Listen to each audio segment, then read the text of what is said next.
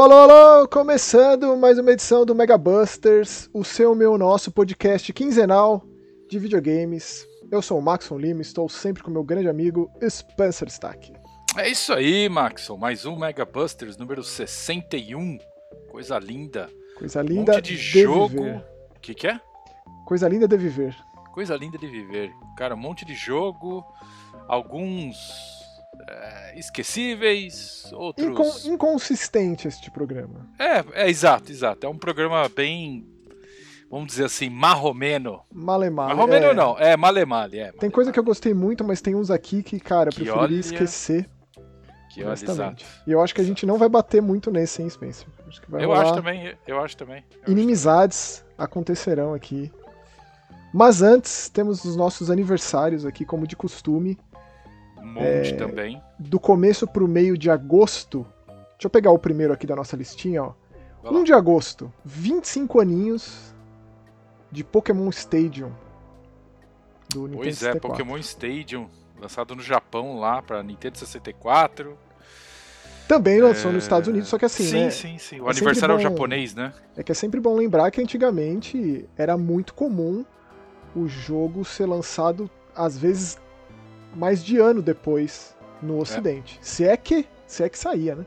Isso aí que saía, exato, exato. Muita coisa, o pessoal deixava por lá, provavelmente o custo era. O, acho que o problema maior era localização, né, Max? Ah, com Porque. certeza. e outra coisa, você tinha que lançar tudo físico, né? Hoje, se você tem um título menor, que você fala assim, puta, não sei se eu lanço isso nos Estados Unidos ou no resto do mundo que seja, pensando como uma empresa japonesa, o que, que você vai lá e faz? Lança digital. Pois é, exatamente. E o Pokémon Stadium era aquela coisa maravilhosa, só voltada pra briga, com aquele Sim. gráfico impressionante, todo mundo ficava chocado de ver o Pokémon tão bonito, né? A gente tava mesmo. acostumado a ver ou o Pokémon em anime ou o Pokémon em pixel pequenininho. Na Verdade. telinha do Game Boy, do Game Boy Color, de repente me aparece esse Pokémon Stadium, aqueles gloriosos polígonos, aquela coisa bonita demais. Sim, verdade. É, esse foi o Pokémon, acho que foi o que eu mais joguei. Pokémon É? Stadium e Pokémon Olha. Snap. Não, acho que eu joguei É, mais eu- o Pokémon Snap. É, o Snapper eu acho que eu, que eu joguei mais também.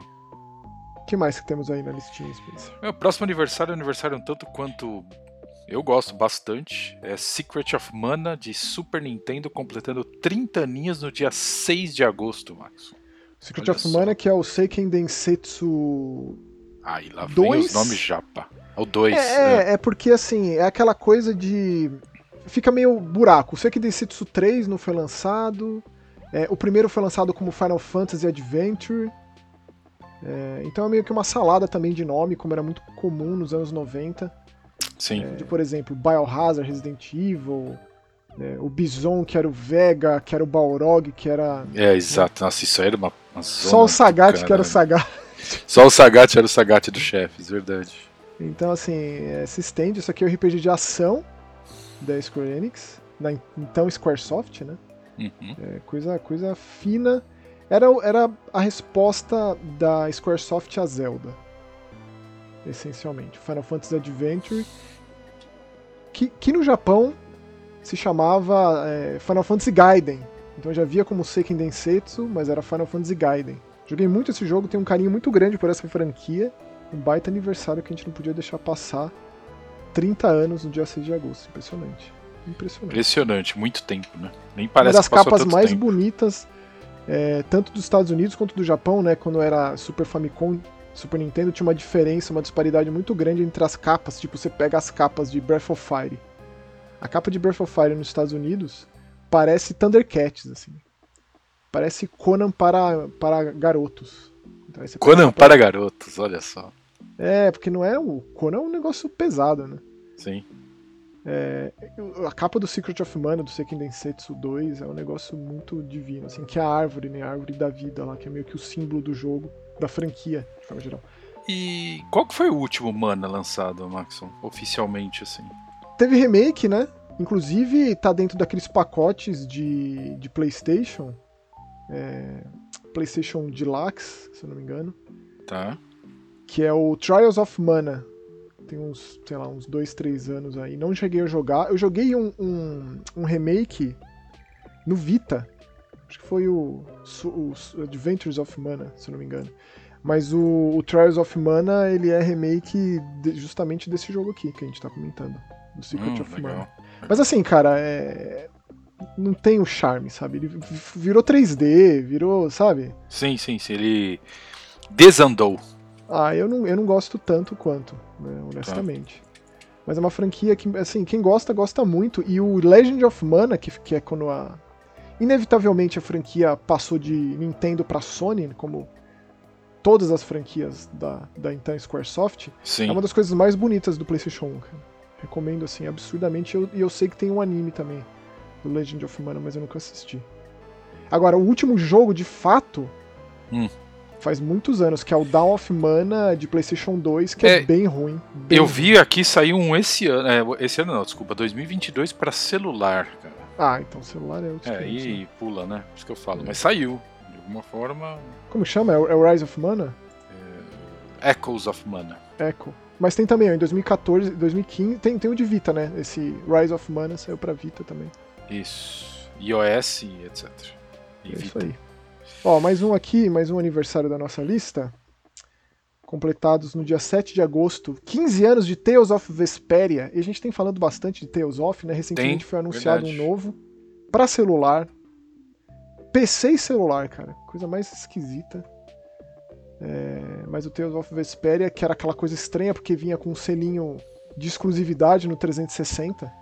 É, o Max, se você analisar, os caras estão seguindo o mesmo caminho lá do Final Fantasy, Final Fantasy Pixel Remaster. Saiu para celular primeiro, de PC, depois que foi lançado aí para Switch, aí chegou o PlayStation e quem sabe um dia Xbox. Mas pô, não é, não é um, um, um Pixel Remaster, não é um, um, reme, não. uma remasterização, é, tipo é um jogo novo da franquia. É, mas sim, sim, sim. Imagina se Final é, Fantasy XVII fosse anunciado para celular. É, é, é. Imagine um negócio desse. Sim. Tipo, é, verdade, verdade. É uma coisa nova, né? Não é, é apenas bizarro. um. É, ainda mais que o Arise foi uma coisa grandiosa, assim, né? Então, sei lá. Levando em consideração que estamos aí às vésperas de alguns aniversários da franquia também. É, é que é uma franquia absurdamente gigante, né? A gente fala de mais. Tales of e, cara, tem uma caralhada de jogo que nem chegou nem saiu do Japão. Muitos. Ou da Ásia. Tipo, metade. É. Ó, agosto, que a gente não comentou, mas agosto também é aniversário de outro Tales of, que é o Sinfonia. Foi lançado no dia 29 de agosto de 2003. Período de celebração, anunciaram esse aí, que muito provavelmente depois chega pra Switch. Pelo sim, menos pra Switch, sim, sim, acredito. Mas o Vesperia é um, é um jogo eu colocaria entre os meus três favoritos. Ele também foi relançado pro Xbox One e pro PS4. É, e depois de um tempo ele foi lançado também pro PS3, né? Mas eu tenho ele aqui com um selinho Only for Xbox 360, que é aquela época que a Microsoft estava investindo pesado em RPG japonês pro Xbox, né? É, esse é, um, esse, é um, esse é um dinheiro que a Microsoft sempre tem que gastar, né, Max? É ah, mas no 360 eu acho que foi um investimento brutal, assim, sabe? Tipo, pensa, Blue Dragon, Lost é, Odyssey, é, o Star Ocean 4, Tales of Vesperia, até, tem, tem até um Ace Combat exclusivo, que se é não me engano é o 4. É, porra, foi. Né, o Eternal Sonata. O Eternal Sonata da Triace foi. Ele veio com o selinho de exclusivo. Esses jogos todos depois foram sendo lançados, né? Pro PlayStation também. Sim, Mas por um sim. tempo eles ficaram como exclusivos de, de Xbox 360. Lembrando que o último lançado foi o Tales of Arise de 2021 que nós falamos e falamos. eu joguei e me deliciei até o fim. Eu gostei também. Ó, oh, desculpe, uma errata aqui. O Eternal Sonata não é da Triace, é da Tri Crescendo. Que é uma outra subsidiária lá dentro, etc e tal. Mas é isso, o próximo aniversário de um jogo que eu nunca joguei, eu sei que você vai me encher o saco, que é Dead Cells, 7 de agosto, fez 5 aninhos, eu não joguei Dead Cells. Saiu uma edição mídia física, né, com todos os DLCs, uma coisa muito linda, que agora tem esse último, né, que é o Return to Castlevania. Sim, do Castlevania. É. Bonitão. Cara, assim, o Dead Cells é um jogo que eu tenho um apreço muito grande, apesar de ser roguelike. Né? Morreu, Sim. começa de novo. Sim. Mas ele dá opções, viu? Ele é um jogo ah, meio celeste, no sentido de que você tem. Né, eles foram acrescentando tantas opções de acessibilidade que você consegue mudar o jogo pro teu gosto. Hum. Interessante. É, Interessante. ficou, ficou bem legal, assim. É claro que a experiência original tá lá, Sim. intocada, porém, né, se você quiser dar umas mexidas ali, é possível. Eu comprei o DLC do Castlevania, não joguei ainda, e a produtora do Dead Cells, que é uma produtora espanhola, Hum, recentemente deu uma declaração de que tava, tá trabalhando em uma franquia muito famosa e muito grande, não pode falar ainda. hum, Eu acredito que seja o Castlevania, cara. Eu acredito assim de coração, porque né, tinha, tinha acabado de lançar, é, chama é, Motion Twin, é o nome da produtora. E é, desculpa, não é espanhola não, é francesa. Tipo, tinha acabado de lançar DLC do Castlevania. Aí pega e dá uma declaração dessa. né? Então, só juntar um mais um aí, muito provavelmente é isso. Seria coisa linda, né? Coisa que a SEGA tem Seria. feito tanto. seria. A Konami por- não tem por que não seguir por esse caminho também, né? Sim. Mas eu acho que você ia gostar, Spencer. Assim, é uma das pixel arts mais bonitas que tem. E Dead Cells, ele é um dos jogos indie mais vendidos de todos os tempos. Tipo, nível Braid, nível Super Meat Boy, Olha. sabe? Legal. É nesse nível, assim, de, de popularidade. É, eu preciso, não adianta. Tem, tem hora que, cara, a gente passa e não joga e fica. É. Hollow Knight, Shovel Knight, tipo, Shovel Knight, sim. os indies mais vendidos. Como, Shovel Knight eu joguei, eu adorei. Inclusive me diverti um monte. Nossa, eu não vejo a hora. Tipo, todo mundo quer a continuação do Hollow Knight, né? Eu quero do Shovel Knight, gosto muito mais. Sim, Shovel Knight é muito bom. e o pá, a pá, eu prefiro a pá. E o próximo aniversário é dia 8 de agosto, Spelunk. Ô, Max, são 10 aninhos, hein? É, Spelunk teve muitos relançamentos, né? Também dá pra colocar aí nessa esse apanhado aí de um dos jogos mais, mais vendidos, os indies mais bem sucedidos e mais vendidos, né? Lançado pra tudo quanto é plataforma. O Spelunk mesmo, o original é de 2008. A gente tá comemorando Sim. um relançamento de tempos depois com melhorias, etc. né? É, Derek Yu, tô vendo aqui. o Derek Yu, exatamente o, o criador. criador. É, esse cara deve estar deve tá bem de vida, assim, por ter lançado esse jogo, viu? Ah, não é sim, por nada sim, não. concordo. Mas é, eu- o Spelunk também entraria entre os, os indies mais populares, mais vendidos de todos os tempos, creio eu. Ah, sim, sim, sim. Ele foi muito famoso. Cara, ele foi portado para diversos locais. É, com certeza, Max, com certeza. É, é um dos grandes responsáveis por, por popularizar o formato do roguelike. Sim, sim, também sim. é indiscutível, né?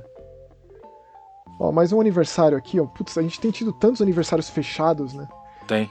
Também no dia, pensa, no mesmo dia que foi lançado Spelunk, foi esse, esse relançamento de Spelunk, né?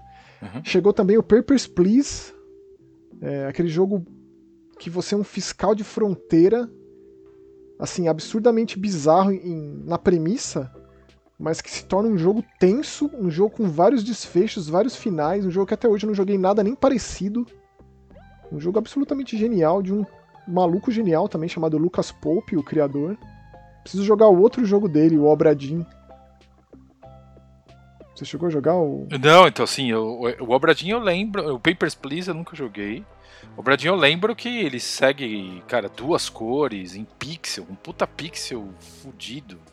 É, é aquele 3D pixelizado, né? É, exato, exato. Na verdade. É, mas ele tem todo um lance de viagem no tempo, de, de re- resgate de memórias e de acontecimentos. São jogos bem diferentes, né? O Turn Off the Obra Dinn, mas o Papers, Please, se eu não me engano, ele nunca foi relançado, cara. Eu acho que ele tem de celular e eu joguei ele no Steam. Mas eu acredito que ele foi lançado pra celular. Ele tem de Vita? Será? Ele tem de Vita o Papers, Please? Pera aí, tô procurando exatamente as informações dele. Bom, mas de qualquer forma é um jogo muito revolucionário, completando 10 anos aí. Grandes jogos Tem, indies Maxon. importantíssimos. Ele Tem. tem, tem, tem pra Windows, Linux, iOS, Vita e Android. Ó, mas pra fechar, depois de tanto jogo novo aí, Dead Cells, Papers, Please, etc., tem uma, uma relíquia aí, né? Tem uma relíquia, com, com certeza. Joguei muito, hein? Quebrei muito controle, inclusive, jogando. Que é o The Activision Decathlon. Que tá completando apenas 40 anos no dia 15 de agosto, Max. Caralho. Tinha esse negócio do The Activision? Ah, na verdade, é, eu não lembro diretamente de, desse, desse termo The Activision. Eu lembro de Activisions, o apóstrofe S lá. Decathlon. Porque, tipo, eles já tinham saído da Atari, estavam fazendo o jogo por conta, é, tipo isso. E, e tudo que, quando o pessoal falava de, de pelo menos na, na, época que eu era moleque, né? Eu lembro que, tipo, eu lembro, sei lá, vai, tipo, ô Spencer, você quer o que de aniversário? Ah, eu quero um cartucho de Atari. E o que, que você quer? Falei, ah, cara, não sei o que eu quero, mas o que for da Activision pode comprar. Nossa, eu que eu falava isso. Engraçado, né? E acho que eu nem falava Activision, o nome certinho, devia falar uma bizarrice. Mas eu lembro. É, mas Decathlon. Eu nunca joguei. É mas bom. eu me lembro da enorme popularidade desse jogo, assim, Sim. tipo. É, se falava muito dele, ele tinha em locadora, era, tinha várias cópias em locadora, então. Mas coisas de esporte raramente me atraíam, então tinha esse, esse lado. Sim, é normal, normal. É, o, o Decathlon era legal que o pessoal você dava pra você jogar é, fazer uma competição, uma Olimpíada em casa mesmo, né? Então fazia a corrida lá, fazia a corridinha, pegava o seu direcional lá, o seu joystick, mexia pra, pra esquerda, pra direita, mais rápido possível, por isso que essa porra quebrava o controle pra caralho. e aí você tinha lá as provas, era bem legal, cara. Era bem, se, se analisar pela limitação do console, cara, era um baita de um jogo. Imagine 40 anos depois, cara. 40, e a Atari. Exatamente, é... exatamente. A, será que a Atari tá tentando comprar esse, essas, essas propriedades intelectuais, tipo da Activision, para poder ah, relançar? Ah, eu acho que não, cara. Eu não, acho que né? assim, eu acho que.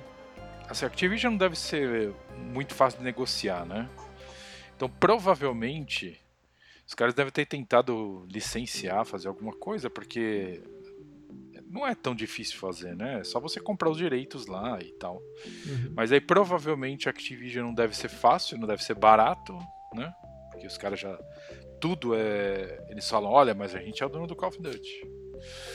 então, é, exato. Quem sabe com a Microsoft finalmente fechando esse acordo, fique mais fácil dos caras licenciar. Mas eu acredito que sim, porque se a gente analisar o Atari 2600, grande parte dos jogos dele, os melhores Activision. jogos dele, são da Activision. Sim. E por falar nisso, a gente tem aqui hoje um jogo original com o selo da Atari. A gente pois tem é, falado verdade. tanto de, de recharges, né? Basicamente falamos de todos os lançamentos de recharges dos últimos Sim. anos. É, e te, falamos também das coletâneas. Sim. Algumas coletâneas, assim, absurdamente incríveis, outras bem originais na forma como introduz os jogos ali. Tem um joguinho, e aí. Né? Falamos bastante. Tudo que é Atari, a gente sempre fala, é, a gente agradece bastante. Aqui. Eles mandam pra gente, acreditam no nosso é. podcast. E para começar os jogos da vez, eu fiquei tão surpreso quando eu descobri um estúdio de desenvolvimento chamado DevCats. DevCats. Do tipo, como eu nunca tinha ouvido falar disso, cara, porque entra no site deles, são os gatinhos que fazem os jogos, como se os desenvolvedores fossem os gatinhos, sabe? Então são seis gatos assim. E aí eu mandei um e-mail Vi que tava, eles tinham lançado um jogo chamado A Building Full of Cats. Hum. E aí tive uma resposta em português brasileiro. Falei, caceta, a Dev Cats é brasileira.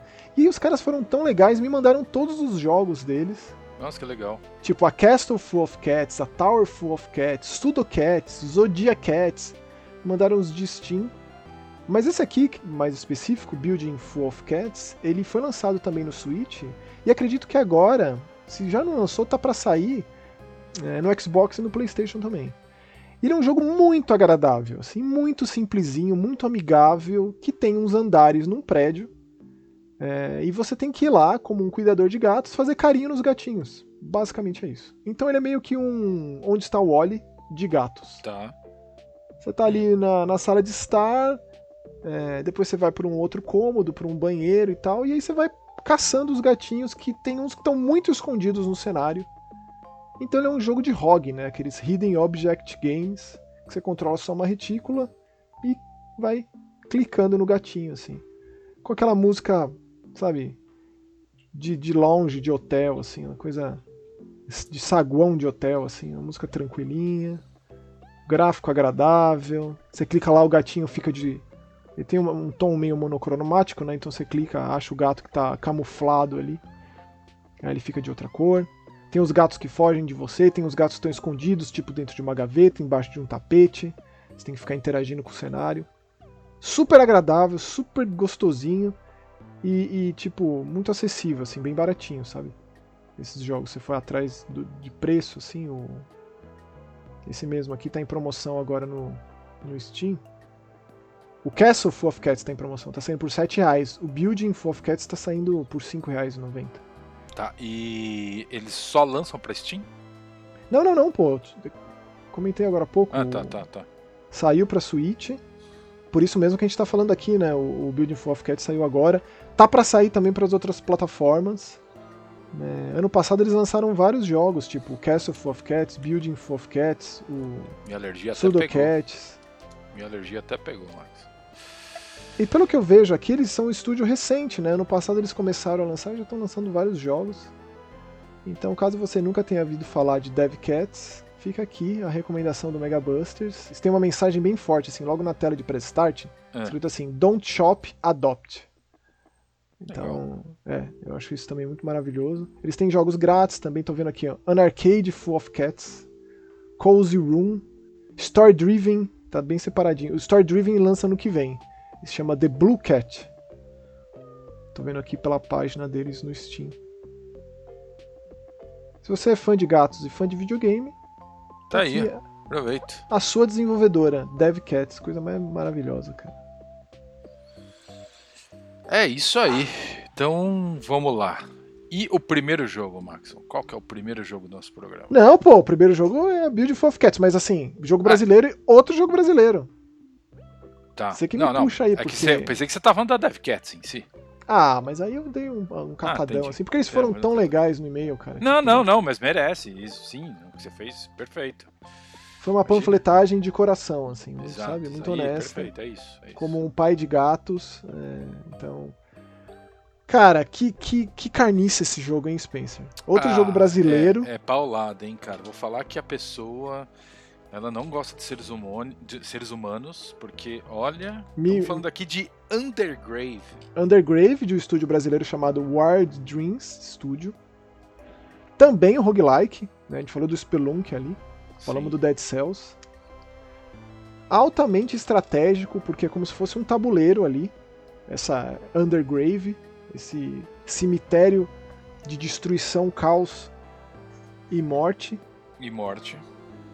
Onde você anda, o seu, o seu soldadinho, o seu cavaleirinho anda, os inimigos andam também. É, então todo mundo, assim, todo mundo anda uma casa. Você Uma casinha- uma casa, eles andam uma casa. E você recupera um ponto de AP. Porque o Exato. que, o, o que teu boneco faz é arremessa a espada, dá um dash, que ele passa acho que uns 4, 5 quadradinhos desse tabuleiro, ou dá um Exato. pulo. E Cada pula um... pra fuga. É. Mas o, o pulo é útil porque ele também desnorteia os inimigos, né? Isso, é, você pega uns poderes, uns, uns Não, power-ups não, de aí. cara. Tipo, de cara, se você pula e você não vai bem na cabeça do inimigo que já mata ele instantaneamente, todo mundo que tá ao redor, no quadradinho adjacente, pra cima, pra baixo, esquerda e direita, não nas diagonais, fica tonto. Fica tonto, isso. Então você é ganha isso. um turno em cima desse. E aí, de 4 em 4 rodadas, de 4 em 4 estágios, você tem um, um upgrade, né? De todos os tipos. Aumenta a vida máxima, é, tem algum certo O- tempo de. in- Eu, eu- o, primeiro que eu, o primeiro que eu aumentei foi o pulo, esse negócio do pulo, porque aí em vez ele só acertar as casinhas do lado, ele acertava mais uma mais, um, mais uma área pra fora, externa. Mas entendeu? isso aí também é aleatório, viu? Os power-ups. Ah, é? Ah. Então morreu. eu lembro que eu botei isso, pra mim me ajudou muito, cara. Ah, eu, por exemplo, um- teve uma. Que eu cheguei mais longe, né? Que eu passei a primeira fase, cheguei no chefão da segunda fase. O primeiro poder que eu peguei foi: tomei dano, é, minha barra de AP enchia toda. Então isso pra mim foi excelente. Porque pra recuperar vida, você tem que pegar desses cálices. Você não pega a vida na fase. Eu achei isso tenso, viu? Você pega É umas bolinhas tenso. verdes lá que É, recupera é. o AP, mas não tem vida, só nos cálices. E aí tem esses tem três cálices que você escolhe. Morreu, começa tudo de novo Começa tudo de novo. embaralha todas as fases de novo, etc e tal, os, os, os power-ups. E tem cálice que não tem, tem, que não tem vida, Max. Tem, às vezes Eu peguei, tem. eu já peguei um cálice que me dava lá uma legal, um poder, mas eu tava com a vida na metade. Ou seja, você continua o jogo com a vida na metade, complicou, né? Muito difícil. É, É, porque muito é uma difícil. coisa que você tem que pensar mesmo. É, é um jogo de quebra-cabeça, acima de qualquer coisa. Porque, É. tá, o esqueletinho, um, o zumbi esqueleto te mata, te bate, você perde um, um de HP. Começa Exato. com 8. Morre também com um hit só. É, aí depois já vem o rato, que é mais forte, anda mais.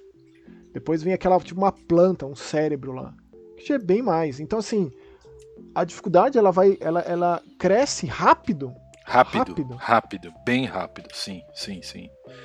Que é aí que é a parte que, que o jogo me deixou bem frustrado, Max, porque é, a dificuldade, assim, você já começa bicho já pegando, assim, tipo, não tem muita conversa. A primeira tela, assim, na verdade até tem, né, Max? Quando a primeira a apresentação do jogo a você é você contra um inimigo.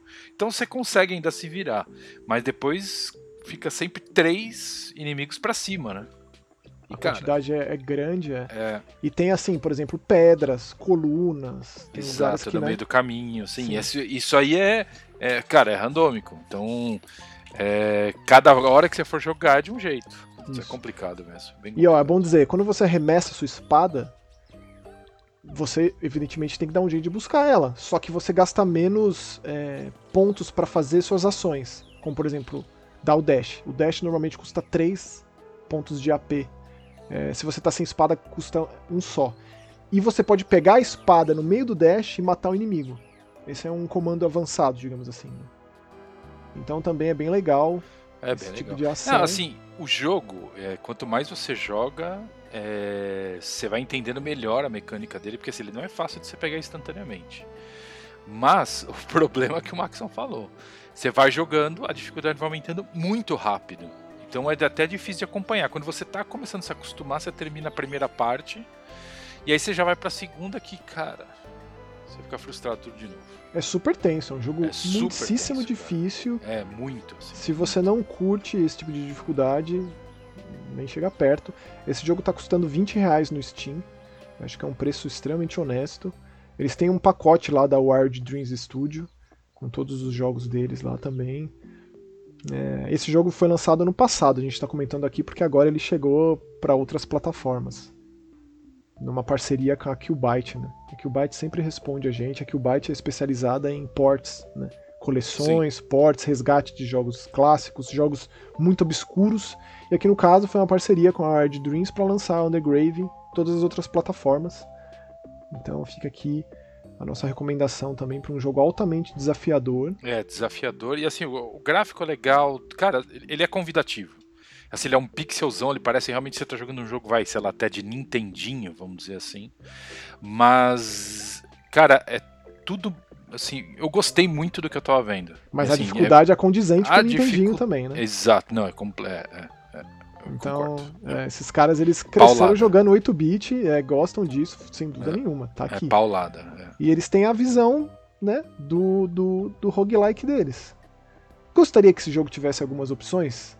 para tornar ele mais acessível, tornar ele mais amigável. Sim, ou a parte até, de, acho que se você já carregasse a vida, ou carregasse uns pontos de vida por, sei lá, cada fase, já melhorava. A questão é que, cara, o bicho pega, hein? É, então, a gente fala bastante disso aqui, né? A gente como ali um afiliado, agregado, associado da Able Gamers Brasil, Sim. a gente se vê numa obrigação de, pô, se tiver recurso de acessibilidade, o jogo não vai deixar de ser altamente desafiador e difícil. Tá não, tudo lá. mesmo. Sabe? Exato. Então, assim, é. Outra coisa, abraça a dificuldade quem quer, né, Max? É esse Isso. o lance, né? É. Exatamente. E assim, eu sei que você não gostou muito do próximo jogo que a gente vai comentar, né? É, mas em termos de acessibilidade, esse jogo, ele hum. faz o que nenhum outro jogo de plataforma 3D fez. Pelo menos que eu tenha jogado na vida. Tá. E isso é meio que um incontestável, certo? É, não é sim, sim, gosto, sim, sim, sim, né? sim, sim. Bem, e aí, qual que é o próximo jogo então? a gente está falando de um jogo de uma produtora chamada Analgesic Productions. não sabia que tinha esse nome. Maravilhoso. É, é um jogo chamado Symphony. Um jogo de plataforma 3D. Curiosamente, muito focado na sua história no caso, na história dos seus três protagonistas, que são cientistas que vão para uma ilha desconhecida catalogar a fauna e a flora daquele lugar. Sim, e tem todo um mistério uh, por trás disso. Mesmo eles chegando lá, eles sabem que tem algo diferente ali. Não é só bichos diferentes, etc. Eles sabem que existe uma energia, que existe um poder por trás do negócio. É, uma coisa mística, assim, é. tanto quanto sobrenatural até. Tanto que o jogo começa com tipo um alienígena conversando com a gente no metrô. É. Pouco tempo depois você descobre que, que diabo é esse alienígena. E você fala, caceta, esse jogo vai ser tão focado assim em história. Esse jogo é o jogo da galera que fez Anodine. Nunca joguei, mas eu sei também que é um indie muito popular. Né? Esse aqui, apesar dele ser um jogo de plataforma 3D, né? Ele é um jogo. na- vai na linha ali dos jogos é, pacifistas. Você não enfrenta ninguém. Digo, você tem um jogo de Tetris para você fazer uso desse mecanismo que você tem Uhum. para entender esses novos animais, essas novas plantas, essas novas flores que a gente encontra pelo caminho. Mas você não vai confrontar esses seres de uma maneira convencional. Você não vai pular em cima da cabeça dele, entendeu? Ou jogar uma bola de fogo, dar soco, ou dar espadada, que seja. No caso aqui, você vai ter uma partida de Tetris. Que é um Tetris meio que você precisa encaixar peças num tabuleiro. Você tem tantas chances de encher uma barra. É, e aí você encaixa essas peças e aí quando tem cores iguais computa pontos para você fazer uso desse esse novo revolucionário mecanismo aí, esse novo revolucionário aparelho, né, para poder criar uma conexão com esse ser vivo. É meio que isso, né? O que eu entendi, Spencer. É, tô não, é isso, bobagem? é isso. Não, É. não, é isso. Você tem realmente é esse lance de você. É, vo- isso fica meio claro que realmente o personagem tem que se conectar a esse ser por esse puzzle. Então não é apenas tipo assim, ah, peguei um pedacinho do ser e não, não, ele tipo ele se conecta tanto que essa informação fica para você utilizar depois no jogo, para mais alguma coisa. Só que aí, Maxon, tudo que você tá falando parece muito bonito, muito, né? Correto. Mas aí você, tá, você só esqueceu da base do jogo, ou das bases do jogo, que é jogabilidade e visual. A gente tá falando de um jogo que, desculpa, Maxon, nenhum dos dois funciona. É, cara, vou te falar que eu me dei melhor jogando esse jogo no digital do que no analógico. Ele é um jogo de Eu plataforma 3D. Eu também, eu também, a mesma coisa. Ou seja, É, isso é muito tive crítico. Essa mesma, tive essa, é, eu tive essa mesma impressão, porque parecia que o, o, o- o analógico era o seguinte, na verdade parecia não, era isso. Você solta o analógico, ele andava um pouquinho, que parecia que aquele retorno do analógico fazia o personagem dar mais uma andadinha. Porra, no digital você não tinha isso. Então, não, é péssimo. O gameplay é É. péssimo e o jogo se vende num esquema Tony Hawk. não, não tem nada a ver. Não, Porque você, né, né, tipo, corre pela parede. É, então é mais fácil vender que isso aqui fosse um Prince of Persia. Então, porra, não, não tem nada a ver. É terrível. O gameplay é bem. é- Só que assim, o que eu disse de acessibilidade. É, você, de cara, no menu inicial, você pode colocar pulo infinito. O jogo diz, você vai quebrar o jogo, mas você pode usar. Você pode usar dash aéreo infinito. Ou seja, você tira grande parte da dificuldade da plataforma em si, Sim, transforma um verdade. jogo muito acessível, fácil, só pra você explorar ali, jogar o, até o Tetris dá pra você fazer ser mais fácil, no sentido de você ter mais chances pra encher a barrinha.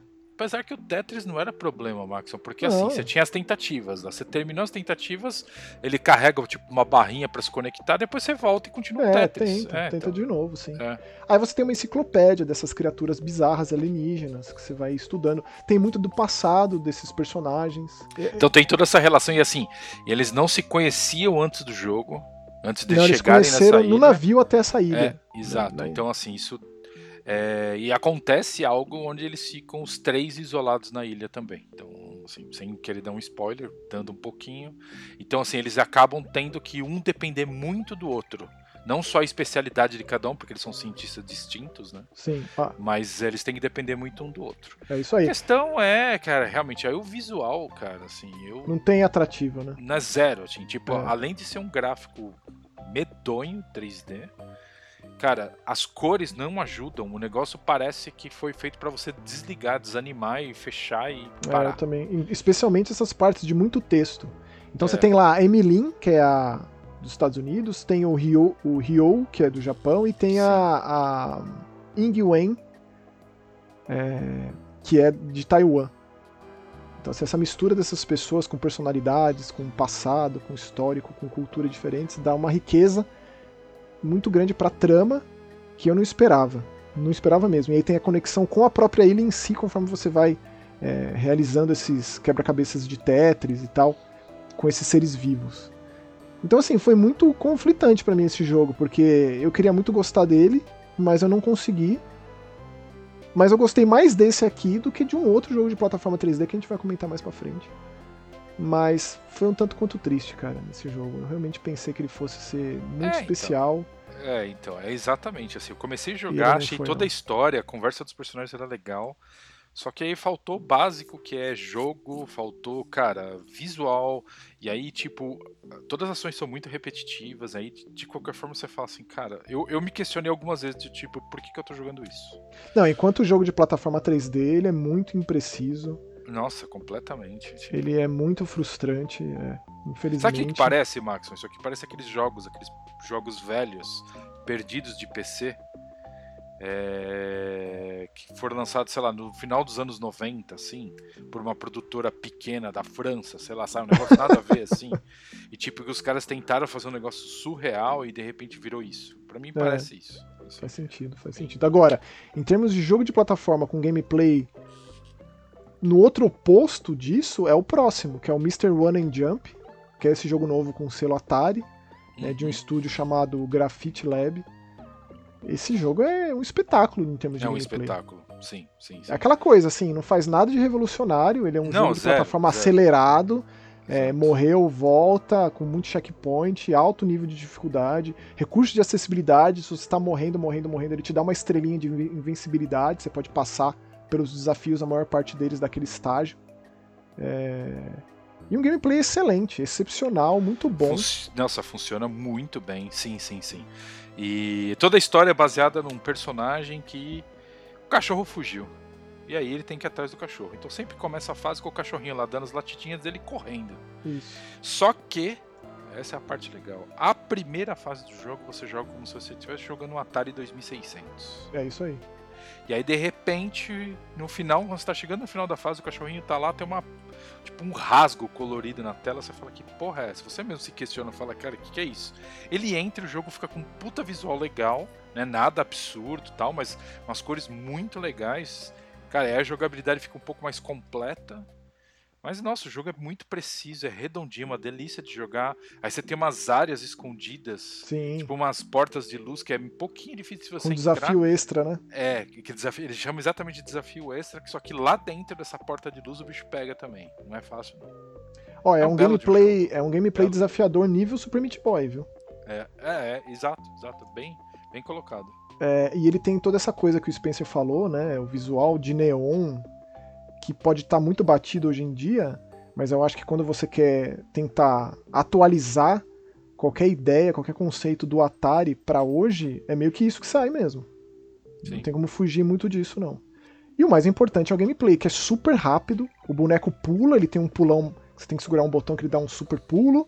Ele te dá um dash aéreo, um dash aéreo que ele, tipo, se joga pra frente. Tem, tipo, uma mini parábola, você tem que se acostumar com isso. É, é super desafiador mesmo. É super desafiador, sim. Mas. É engraçado, né? É desafiador, mas não é que nem o Undergrave que a gente falou, né, Max? É um desafiador que você vê a luz no fim do túnel ali, né? Você Não, mas assim, eu assim, consigo, Spencer, eu consigo. É que a gente tá mais acostumado a jogar jogo de plataforma do que jogar jogo de quebra-cabeça, né? É, também, também é verdade. Então é, é muito isso, é muito do histórico ali que diz o que, que é fácil e o que, que é difícil pra você. Sim. Tipo, se eu for pegar jogo de moto, por exemplo, é, né? Você tem jogado um tanto de motocross, jogo de moto aqui, eu não vou nem arriscar, cara, porque pra mim sim, isso seria muito difícil. sim. Traria toda essa frustração que você comentou, etc, etc. Mas cara, esse Mr. One Jump é isso. A Atari não é um jogo produzido pela Atari, mas é um investimento dos caras, a distribuição é Sim. deles. Com E foi estúdio- lançado pra tudo que é plataforma, cara, Xbox, PlayStation, Sim, tudo. é. Switch, Steam, Atari VCS e Epic Game Store. Não é barato, no Steam tá custando R$ 73,99, imagino que É, seja é barato. um tanto mais caro nas outras plataformas, mas tem muitas fases, tem muitos coletáveis, é aquele tipo de jogo que se você quiser fazer 100% de tudo, algumas várias dezenas de horas aqui, com certeza, é, né? Porque é altamente desafiador e muito bem feito. É E que é importante mencionar uma coisa, muito importante. Esse jogo está sendo lançado pela Atari para o Atari 2600 de forma limitada. É surreal, Ou seja, né? em 2023 teremos um cartucho de Atari 2600 lançado do Mr. Run and Jump. é surreal, né? É surreal. É E, maravilhoso, tipo, na verdade. Deve Eu ser amo isso. caríssimo, deve ser. É, é. Tudo que eles lançaram, Max, É muito uma caro, né? tijolada. É, é. Tipo, cara, eles lançaram, por exemplo, eu vi lá. Yars Revenge foi o meu primeiro jogo de Atari, porque meu Atari veio com ele. Aí eu falei, caralho, eles vão relançar o cartucho de Yars Revenge pra 2600, velho. Vou pegar e vou comprar. 99 dólares. Não, esque- esquece. Esquece, cara, como que eu pago 100 pau num jogo? É difícil. né? Pensando aqui, imagina aí. E aí ia, Difícil. parar, ia chegar nos mil. E eu vou te falar, cara, eu. É, é engraçado, né? É, o próximo jogo aqui da lista ele é muito semelhante a esse Mr. Run and Jump. Só Verdade. que eu não gostei tanto. Porque. É mesmo? ele- não, porque ele. ele cara, o que, que tem de especial nesse jogo, Spencer, que faz ele ser ele? Que faz ele não ser tantas lembranças de tantos outros, sabe? Eu não sei até que ponto Ah, isso sim, pra mim sim, é sim. válido, sabe? Sim, É, concordo. Nesse por ponto mais eu que, né, plenamente. A gente tá falando de um jogo chamado Berrogar, lançado em todas as plataformas também. É um jogo de um único desenvolvedor, que foi super legal quando respondeu pra gente. Ele chama Serkan Bakar, da Turquia. Legal. E claramente esse cara é muito fã de Ghosts and Goblins, de, de Demon's Crest, de Castlevania, e ele fez o jogo dele. O, o Bárbaro lá bem nos moldes de Conan, que a gente comentou, com aquele, né, aquele ar medievalesco, com esqueletos e morcegos, e aquela coisa muito videogame final dos anos 80, começo dos anos Sim. 90, em todos os aspectos, né? Inclusive na altíssima dificuldade também. Que né, é meio que inerente, parece. O cara vai fazer um resgate dos 8, dos 16 bits, vem a alta dificuldade também. É, o, o que é um pouco de uma crítica pra mim, porque o jogo não te aponta. Tudo bem, eu sei que. Eu entendo que o cara quer trazer a- é, essa sensação de volta, mas eu achei que o jogo não fazia muito sentido, porque tinha alguns lugares que você ia lá e explorava pra caralho até que você chegava no final e tava fechado porque talvez você precisava de algum poder. E você fala, caralho, eu vim até aqui pra isso. É, aqui. não é jogo de Como que eu fase. vou voltar? Ele parece. Ele é um Metroidvania, não é jogo de fase. Ele é bem generoso nos checkpoints. Isso não dá pra tirar do jogo. Tanto que ele tem uma vilazinha lá que, o, que os aldeões falam que ah, um mago sinistro voltou e amaldiçoou tudo e tá cheio de monstro, por favor, nos ajude, nos salve. Basicamente é isso. Assim. Aí você vai e aí pega poder, aí pega o- o- a capacidade dele se agarrar ali na beirada. Depois você pega o pulo duplo, pega armas diferentes, tem a arma secundária que você gasta essa arma, o machado, a adaga, a etc. Pega a chave, a alavancas, etc, etc, o elevador. Então assim, é muito batido. E eu fico meio triste assim, porque ele é um jogo bem feito, eu não tenho grandes É críticas feito. com relação a isso. É. Eu só fico pensando, né, pô, é, o cara faz um negócio dele, coloca ali toda a alma e o coração dele ali. E tudo que me, que me resgata é justamente lembranças do passado. É tipo, é só isso, é só um jogo de resgate. É, eu nunca vou lembrar do Berrogar pelo Berrogar, sabe? Sim, sim, eu entendo, eu entendo. Sabe que ele me, ele me trouxe uma sensação do jeito que os polígonos estão construídos na tela. Polígono, mas é etc. todo 2D. Não, polígonos, desculpa, tô falando pixel. Ah, pixel sim, sim. viajei, viajei. Do jeito que os pixels são construídos na tela, as cores, a. a- essa, esse- ele, ele colocou tipo um. Não vou falar como, como se fosse um filtro, mas você tem uma sensação diferente olhando esses pixels. Mas tem filtro, sim. Inclusive dá pra você colocar filtro que você deixa no formato de TV de tubo, Sim. com aquelas linhas e tal. Então dá pra mexer nisso também, né? Então, ele me trouxe a sensação que você estava jogando aquele, um jogo num, num computador. Então, assim, ele me trouxe na minha cabeça, é, não muito por música e tal, mas pela tela, ele me Uhum. trouxe uma sensação que eu estava jogando um jogo de Amiga 500. Faz sentido, tipo um Shadow of the Beast É. da vida, assim. né? Isso, exato, exato, sabe? Tipo, ele me trouxe essa, essa peculiaridade, assim. Só que realmente é o que o Maxon falou, o jogo não tem nada pra ser diferente. E eu, assim, eu comecei jogando e falei, caralho, que jogo foda. Só que aí a alta dificuldade te breca e, tipo, eu joguei bastante, assim. Só que, cara, você não avança muito, porque o jogo é bem extremamente punitivo e você não sabe o que você tem que fazer. É, mais um jogo que a gente tá comentando aqui, É. de alta dificuldade. Nesse caso, você não tem nenhum tipo de recurso que você possa acionar. É, o jogo te dá bastante checkpoint, ou seja, você vai repetir bastante coisa, mas Vai. nem tanto assim. Não é aquele tipo de dificuldade que tem continue, tem vida, volta tudo do começo, ou volta do começo da fase, etc e tal. Não é nada disso, né? Nem quer ser. Não, não, ele tem uns checkpointzinhos Mas... ali que ajudam e tal. Mas não tem, não tem fast travel, né, Max? Ah, bom. É. Bem, aí, mas ele te Que ajudaria. Né? Ajudaria, é, né? Ajudaria. É. Na ideia de que você pode, pode sempre encontrar um outro caminho.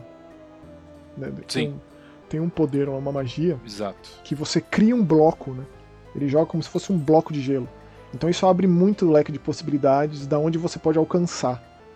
Tipo, você dá um pulo duplo, joga esse negócio, cria aquele bloco, você pode subir ali. Pô, será que eu posso chegar em lugares que eu nem consigo enxergar direito? Então tem essa também. É mais um jogo que você indica para quem é muito vanguarda dessa época. É, né? é, é, é. Nada tá além, afim assim. de um Rastan, de trazer de volta um Rastan, um Kadashi, sabe? Tô desenterrando. Não tô nem falando, não tô nem falando de Golden Axe, nada disso. Tô indo além, assim. Tô falando das coisas mais realmente correr e plataforma, inimigos vindo de forma distinta, de desde inimigo pequeno a dragão. É, esse jogo é bem isso. Sabe um que Porém, eu gostava muito? Hum. Kensaiden. Kensaiden, uau. A Master System. É, Difícil esse jogo, é mesmo com save é. state aí, tem umas Terminei partes na safadeza que... no meu PSP é. com save state, como eu fiz com 99% dos jogos de Master System de Nintendinho que eu nunca tinha terminado e, e queria terminar. Tudo Mas na base do save assim, state mesmo. Mesmo, mesmo assim, assim, não é fácil não, tinha umas partes lá em cima pulo, das casas. Lá. Salva, cada pulo. é, praticamente. Tinha umas partes lá em cima, lá da, daqueles...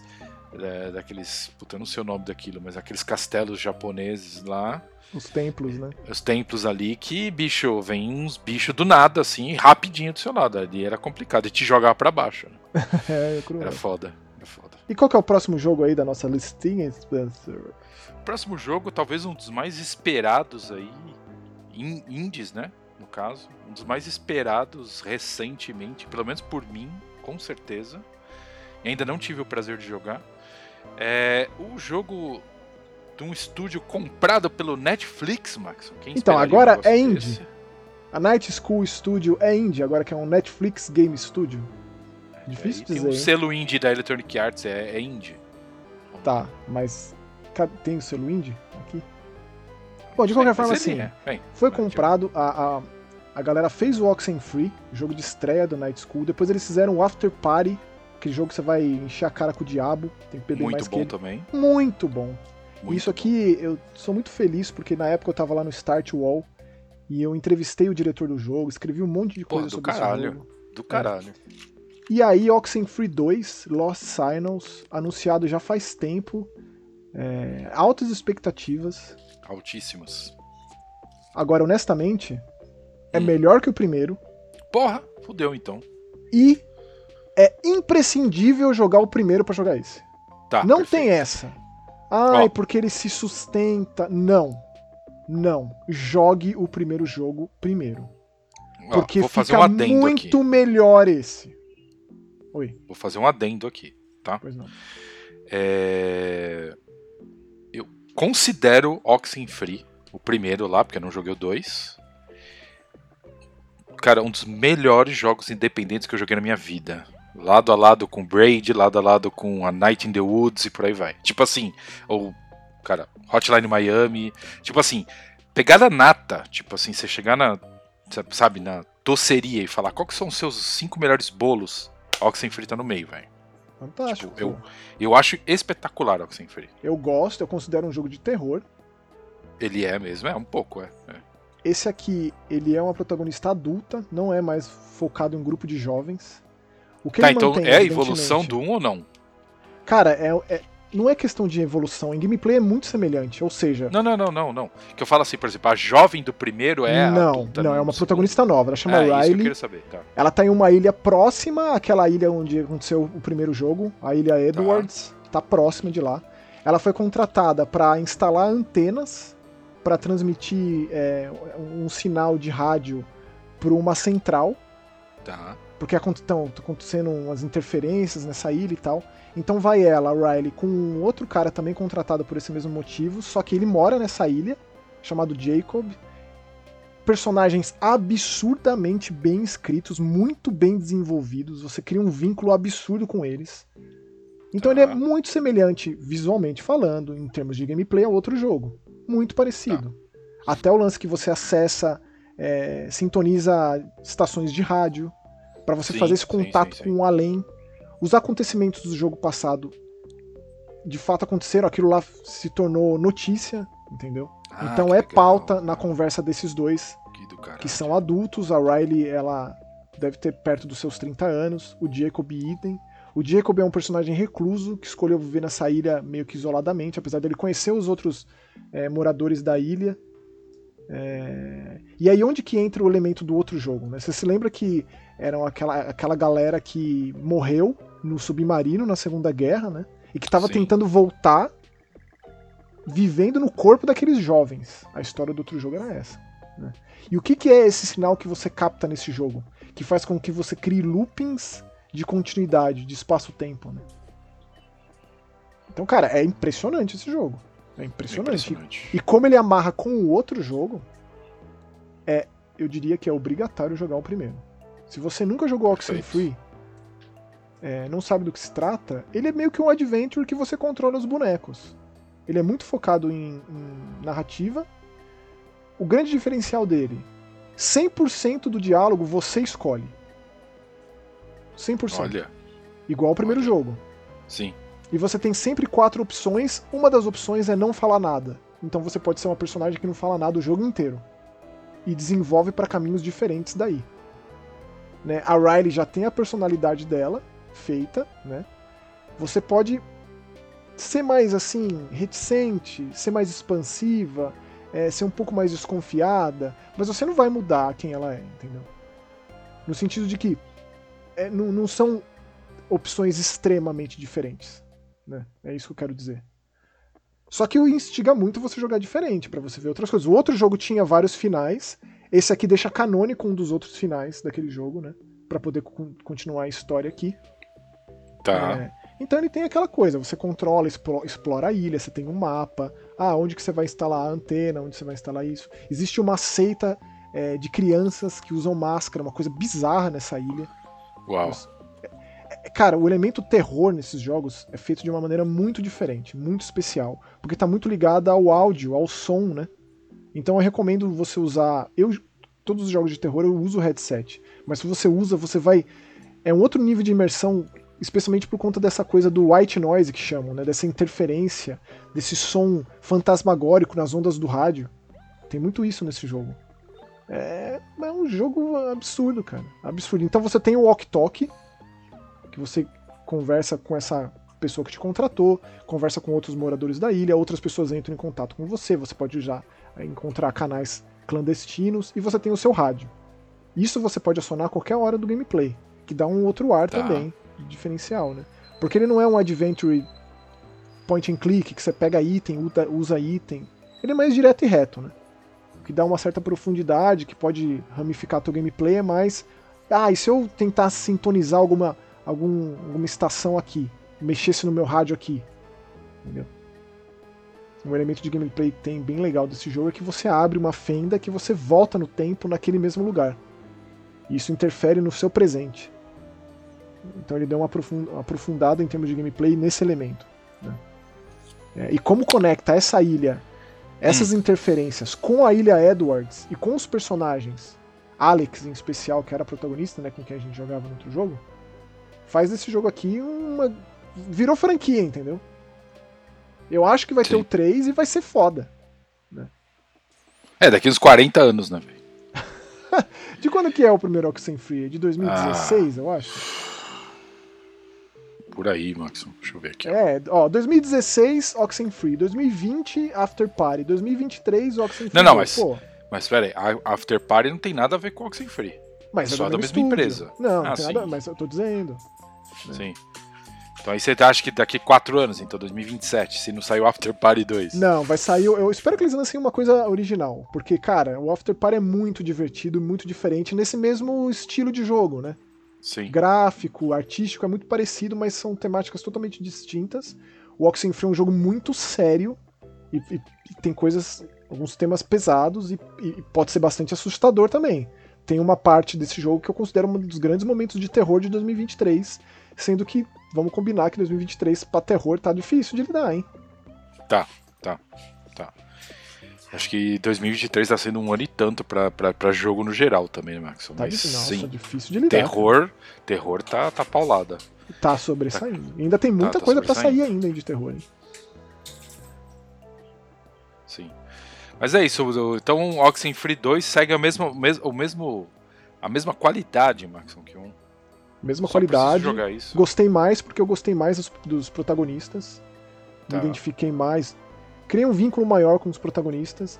E teve situações mais aterrorizantes ainda. E o que eu mais gostei, ele poderia perfeitamente ser uma história à parte, ser, né? Ter a mesma temática da, da- de fantasmas tentando se comunicar pelas ondas do rádio, de um acontecimento traumático naquele lugar, etc, etc. Mas gosto muito por estar muito conectado com o primeiro jogo. Então eu, de coração, eu repito, jogue o Oxenfree 1 primeiro. Se você nunca jogou, não é caro, está disponível em todas as plataformas. Infelizmente o Oxenfree 2 não foi lançado no Xbox, saiu para PC, Playstation e, e, e Switch. Sei lá por que motivo não saiu no Xbox. Mas eu me lembro, eu tenho quase certeza que o Oxenfree 1 demorou um tempinho para sair no Xbox, eu não sei se Saiu. É, demorou, exatamente, demorou um tempinho pra sair no, no Xbox. Exatamente. E ele tá custando 20 pilas, o Oxenfree, né? Então, Merecidíssimo. Merecidíssimo. Uma puta de um jogo. Então, tipo, porra, tem um pacote da, da Night School, ó, com Oxenfree e o After Party por 60, 64 reais, cara. Eu acho que é uma bagatela, assim. Oxenfree 2 no Steam tá custando 100 reais. Eu acho que, porra, é um baita jogo. Só que é aquilo, a, a experiência leva 5. Eu levei umas 5 horas pra terminar. Com certeza vou jogar de novo. Pra ver né, outras respostas. Eu gosto muito de jogar e não falar nada. Que nem eu fiz no primeiro, né? Que dá um desfecho totalmente diferente. Sim, verdade, verdade. Você tinha a opção de simplesmente manter a boca fechada. Verdade. Muito bom. E é isso. É isso. Oxenfree 2. Coisa linda de, de Deus. Fantasmagoricamente lindo. E que mais que temos aí, Spencer? O próximo jogo é o Trash Sailors. Que, sinceramente, Max. Não rolou? Nossa, eu adorei, cara. Puta Adorei, jogo adorei. chato, velho. Porra, Nossa assim, senhora, que jogo chato. é uma, é uma produtora chamada Fluck Machine, de dois desenvolvedores. Duas pessoas fizeram esse jogo, a Tiny Build distribuiu. É feito pra ser jogado de quatro players. É, sozinho É tenso. é. Olha. Você tem Ó, um é o robozinho que te ajuda. Você tem um robozinho É, que te é. ajuda, hein? É, mas também você tem que ser babá dele o tempo inteiro. Mas Tem. o, o jogo, a pegada é o seguinte, ó. O mundo está imerso em água. Então você tem lá um tipo de uma jangada. Waterworld, Kevin Costner. Waterworld, exato. Você tem lá uma jangada, onde você tem nessa jangada seria praticamente, vai... Não é bem uma a jangada da ideia de ser um negócio mais comprido e fino, não? É, sei lá, ele É como se fosse uma, bal mesmo, uma mas balsa, não assim. É, é uma é um, balsa, é é, um boa. quadradão, assim. É, é um quadradão. Então é seria esse chapa. quadradão. Esse quadradão seriam nove pedaços de madeira. Exato. Isso. E aí você tem o do meio, que seria onde fica o mastro. Isso. O último de trás, embaixo, fica o motor. E Então o esses leme. dois não são quebráveis. O resto você quebra. Quebra você... você- não, né? As coisas em volta quebram. Não, e tudo quer te destruir, porque assim, Tudo é tudo destruir. água, mas tá tudo tomado por lixo. É lixo, casa, carro boiando. Então, tipo, é, tem uns fogão ali. Tá. Só que é, o grande lance é, esse seu personagem, que é um tipo um, um Jacques Cousteau, assim, ele criou uma- um Jacques mecanismo que transforma esse, que transforma esse lixo é, em recurso pra você arrumar a sua barca e transformar em combustível também. É, é, é. Bem, bem, bem colocado, isso aí é verdade. E assim, pô, fazer isso com, com outros três amigos, seja Não, online, aí- seja local, Aí Né? deve ser demais, porque, tipo, sozinho, pensa o seguinte, ó. é bem difícil. é Você bem tem que difícil, virar bem o chato. barco pra esquerda, pra direita, você tem que ficar pegando os lixos que o robozinho fica pegando os lixos pra você. Você tem que ficar pegando os lixos e botando nesse negócio. Se você bater, você tem que consertar a madeirinha com esse recurso que você pegou. E você tem que pilotar também. Você pode botar É. o robozinho pra pilotar, o que quer dizer que você pode fazer outras coisas enquanto você aperta botões e ele vai indo pra direita ou pra esquerda, ou freia. Mas ele dirige bem, Max? Não, é básico. Entendi. Só pra você conseguir desviar, escolher caminhos, né? Desviar as ondas que te levam pra fora, ou então os inimigos que aparecem, os outros barquinhos, ou, ou os, os prédios que estão ali. né, embaixo d'água, etc e tal, tudo isso vai destruindo teu, a tua embarcaçãozinha ali. Mas o que eu mais gostei desse jogo disparado é o visual, cara. Porque ele é, o, visual, o visual é incrível. Visual é, é tipo incrível. teatro, né? É tipo é. É, cenografia teatral, assim. É. O, é todo feito à mão, é, é inacreditável. É, é, inacreditável, isso sim. Eu, agora, esse foi o problema, então. Eu não gostei do jogo porque eu joguei sozinho. Porque, cara, é. Como que é o nome daquele jogo de cozinha lá, Maxon? Ah, Overcooked. É, isso aqui Jogar é um overcooked, overcooked sozinho é ridículo. Então, isso aqui é um Overcooked que, cara, tem um momento, sei lá, começo do jogo você consegue ir bem. Só que aqui você tem que ir lá pilotar o barco, é, pegar os recursos exatamente como eu falei. E tem uma hora que você fala assim, cara, não sei mais o que fazer. E aí, às vezes, bate um vento, leva o robô embora. Aí você tem que esperar o robô voltar. É difícil, Porra, ele quebra, ele sai não, do e, a, e, as partes à noite, Maxon, que você tem que ligar a luz tudo, ainda, você tem que ficar é. arrumando a luz no massa lá em cima. Porra. É foda, é foda. É, é tipo, pô, É a gente não teve a experiência de jogar com alguém. Deve ser mais divertido, é feito Ah, deve, isso. deve. Tanto que o jogo ele se intitula Co-op Trash Raft Simulator. Então, né? Pô. Só que é um jogo caprichado, cara. Tem altos níveis de personalização do teu bonequinho e também da jangada, da, da É, e a embarcação, que variação- faz a diferença. É, a variação de cenário é boa, sim, sim, sim. Isso, cara, legal. Mas é um jogo, ou seja, aquele. A gente já falou isso mais Você não se vez, divertiu? A gente sempre fala. Ah, não, porque, tipo, eu joguei sozinho. Então, pra mim, sozinho foi um martírio. É, isso é bem crítico. Sabe o que, que é aquele falar. negócio? Tipo assim, você tá no meio de um, incêndio florestal e você tá sozinho. Porra, você vai morrer, né? É, Aqui é a mesma coisa, sozinho você vai morrer. Infelizmente, um jogo que frustra esse ponto de não ser divertido e não instigar a continuar, aí não tem nem o que falar, né? É, é, é. Por exemplo, mas visualmente é o que você falou, cara. Visualmente eu fiquei louco com o jogo. O jogo é extraordinário. Tudo muito bonito, musiquinha, tá, cara, extremamente caprichado. Mas é isso. E o próximo jogo, Max? Qual que é o próximo jogo? Me diga. O próximo jogo é um jogo que deveria estar no Eu Ouço Gente Morta e meio que deu uma escapulida aqui pro, pro Mega Busters, porque eu recebi ele através de, um, de uma assessoria onde o Mega Busters estava registrado. Não o Eu Ouço Gente Morta, Mais Que Horror. Então eu preciso falar dele aqui. Já peço desculpas caso vocês não gostem de jogo de terror. É raro a gente falar aqui, né? Porque afinal de contas tem lá um canal e um podcast todo dedicado para isso. É, o Dead Island foi uma exceção aqui, porque o Spencer gostou tanto do jogo que. É, gente- eu queria né? falar, sim, sim. Aqui no caso é um jogo chamado Unholy, disponível apenas no PC. Como grande maioria dos jogos de terror, né? Eu diria que 90% de tudo que é lançado de terror fica no PC. Algumas coisas anos depois são lançadas em outras plataformas. Esse jogo eu tava com bastante expectativa, ele me parecia muito interessante. Eu gosto muito dessa ideia do terror de seita, de culto. E no caso aqui a gente jogaria, a gente joga uma, uma personagem que é uma mãe e que faz parte de uma seita religiosa. O jogo começa dentro desse, desse templo religioso. É, e aí ela. Cadê meu filho? Cadê meu filho? No meio de um ritual, ela descobre que o filho dela é o sacrifício que esse sacerdote está fazendo. Ela, ela interrompe esse ritual no meio. E isso causa um cataclisma na cidade. E aí meio que aquela aquela o tecido que separa duas realidades se rompe. Então é um jogo que a gente joga em- em- nesse, nesse além. É, todos os, os crentes dessa religião acreditam nesse além. E aí quando você vai pra lá, um tanto quanto decepcionante, porque é só mais uma outra vida horrível. Pior ainda, assim, com um grande ditador ali dentro que coloca as pessoas para exercerem funções respectivas, seja lá por qual motivo, e essa mulher tá atrás do filho desesperadamente. Né, Afinal de contas, é, ele não foi morto, ele não foi sacrificado. Então esse jogo ele começa os dois primeiros capítulos até o terceiro ali, é, num jogo de terror um tanto quanto convencional dentro do formato que tantos jogos de terror vendem em primeira pessoa, especialmente os independentes. Né? Esse jogo ele é impressionante tecnicamente, assim, visualmente.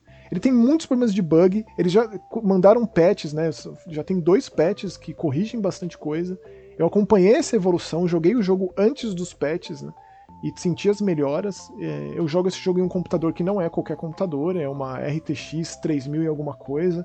Foi o primeiro jogo que eu, que eu tive problema, assim, de engasgo, problema de Nossa. travar o jogo, de fechar o jogo. Fazia tempo que eu não tinha esse tipo de problema com o computador novo que eu comprei, né? É, e fiquei decepcionado por isso. Então, assim, ele, ele tem esse gameplay muito convencional de jogo de terror em primeira pessoa, quando você explora a cidade, e aí você visita a casa do pai dela, que dá pra ver que ela tem uma relação muito difícil com os pais. É, resgata itens do passado para ela poder fazer um ritual por conta própria e ir para essa outra realidade atrás do filho. Só que nessa outra realidade tem muito elemento de gameplay e acaba sendo muito frustrante, o jogo não soube balancear. Então ela, ela arruma uma máscara, tem ali uma, uma idosa, uma mulher idosa, como se fosse uma bruxa, que auxilia ela, dá dicas para ela, instrui essa, essa mulher na busca pelo filho, e ela bota uma máscara, e aí essa máscara concede poderes. Que é aquela coisa mais batida, né? A visão de bruxo do Geralt, ou qualquer outro tipo de visão além do alcance que todos os jogos, 90% dos jogos hoje em dia tem, né? Um jogo que te mostra, ah, tal coisa tá ali, tal coisa tá ali. Porque é um jogo muito em cima da furtividade, por mais que você tenha um stiling lá, que você consiga usar uns cristais para poder se defender, para poder até confrontar as criaturas. Mas, cara, a furtividade é o grande lance do jogo. Ele pode ser muito frustrante para quem não gosta de furtividade em jogo. Porque a personagem, ela, apesar dessas capacidades sobre-humanas, ela tá numa outra realidade, etc e tal, ela é muito frágil, ela morre fácil. Então é um jogo muito de repetição, né? É, você fica naquele mesmo trecho e você decora as rotas desses soldados, que é como se fosse mesmo um soldado ali. É, te perseguindo, que te mata fácil e tal. Então, cara, foi decepcionante, infelizmente. Queria ter gostado desse jogo, ele não me pegou. Fui ali aos trancos e barrancos até o final. Uma história que não é também muito interessante. Tem personagens legais, é, tem confrontos contra monstruosidades que são frustrantes também. Então, dois jogos de terror que eu tava esperando muito recentes, que saíram agora, me frustraram, que foi o Lunacy e esse. O Lunacy eu falei, inclusive, no último Eu Ouço Gente Morta. Mas esse Unholy aqui, eu espero que eles deem ainda uma melhorada no jogo, sabe? O pessoal da Duality Games lá é, ainda deu uma lapidada, tecnicamente falando, no jogo. É, e, pelo que eu li de reclamação lá no Steam, tem muita gente que chega a pontos que o jogo é, ou não aciona o que deveria, é, ou o jogo fecha num determinado momento. Então, eles têm melhorado, sabe? Tô vendo aqui outros jogos que eles fizeram. Eles fizeram um chamado Summer Camp, Radiance. Radiance esses dois estão para sair. É, mas eles têm um chamado Tales of Tomorrow. É, uma produtora polonesa do Wallet Games. Então, assim, pô, é um jogo ambicioso. Você bate o olho assim, é impressionante visualmente especialmente os cenários, não tanto assim nos modelos 3D. É, então, assim, a gente sabe o quanto que os jogos podem mudar um tempo depois do lançamento, né? Podem melhorar, mas ainda as pessoas vão ter interesse, o público vai ter dispersado, ainda vai ter gente querendo é, tentar de novo, dar é. uma nova chance. É muito crítico essa situação, né? É, e tem aquela situação, né, Maxon? Às vezes vale a pena você dar segurada e lançar arrumado, que lançar cagado e depois arrumar, porque aí Até jogo... porque você pode reembolsar teu dinheiro ali, né? Pois é.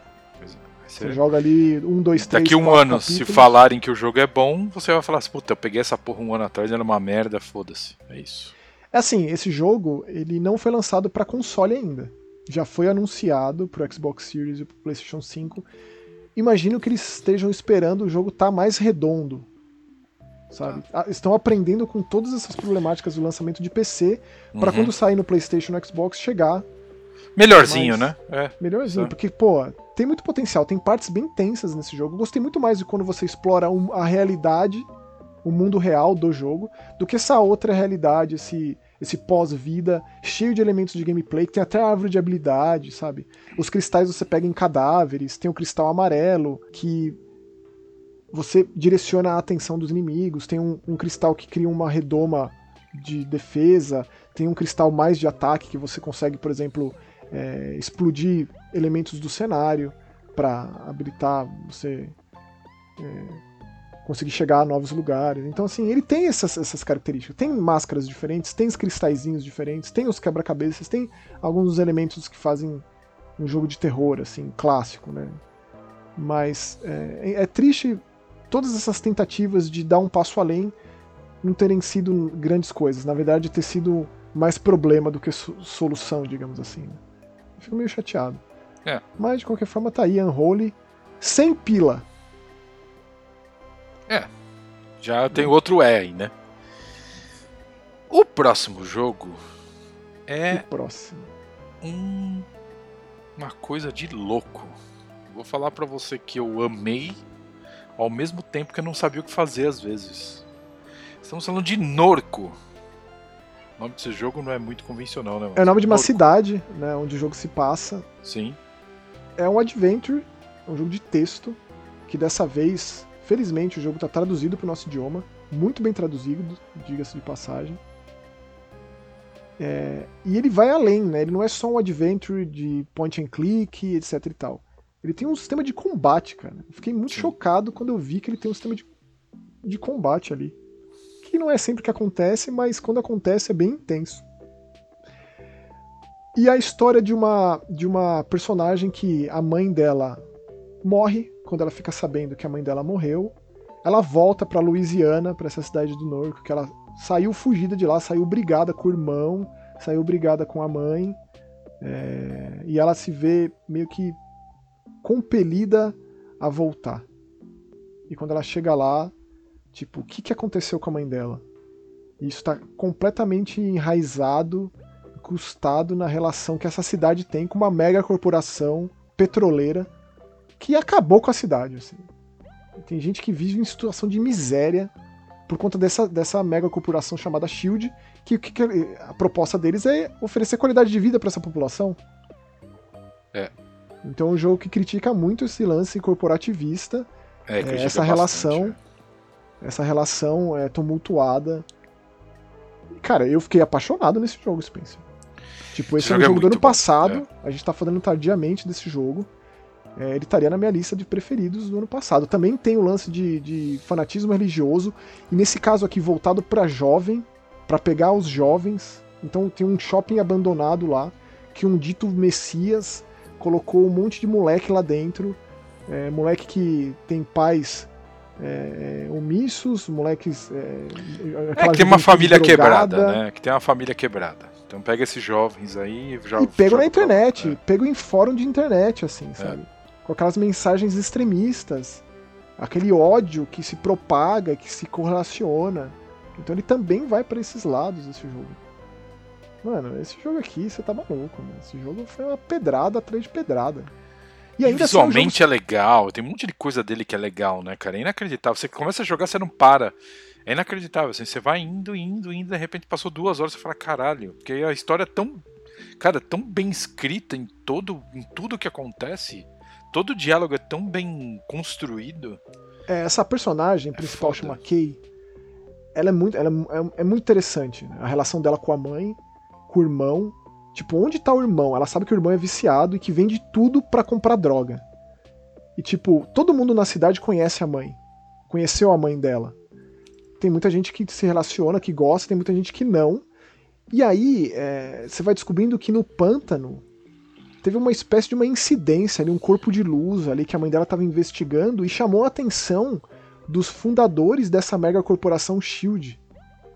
Então, a partir do momento que ela ficou na mira dessa galera, ela morreu.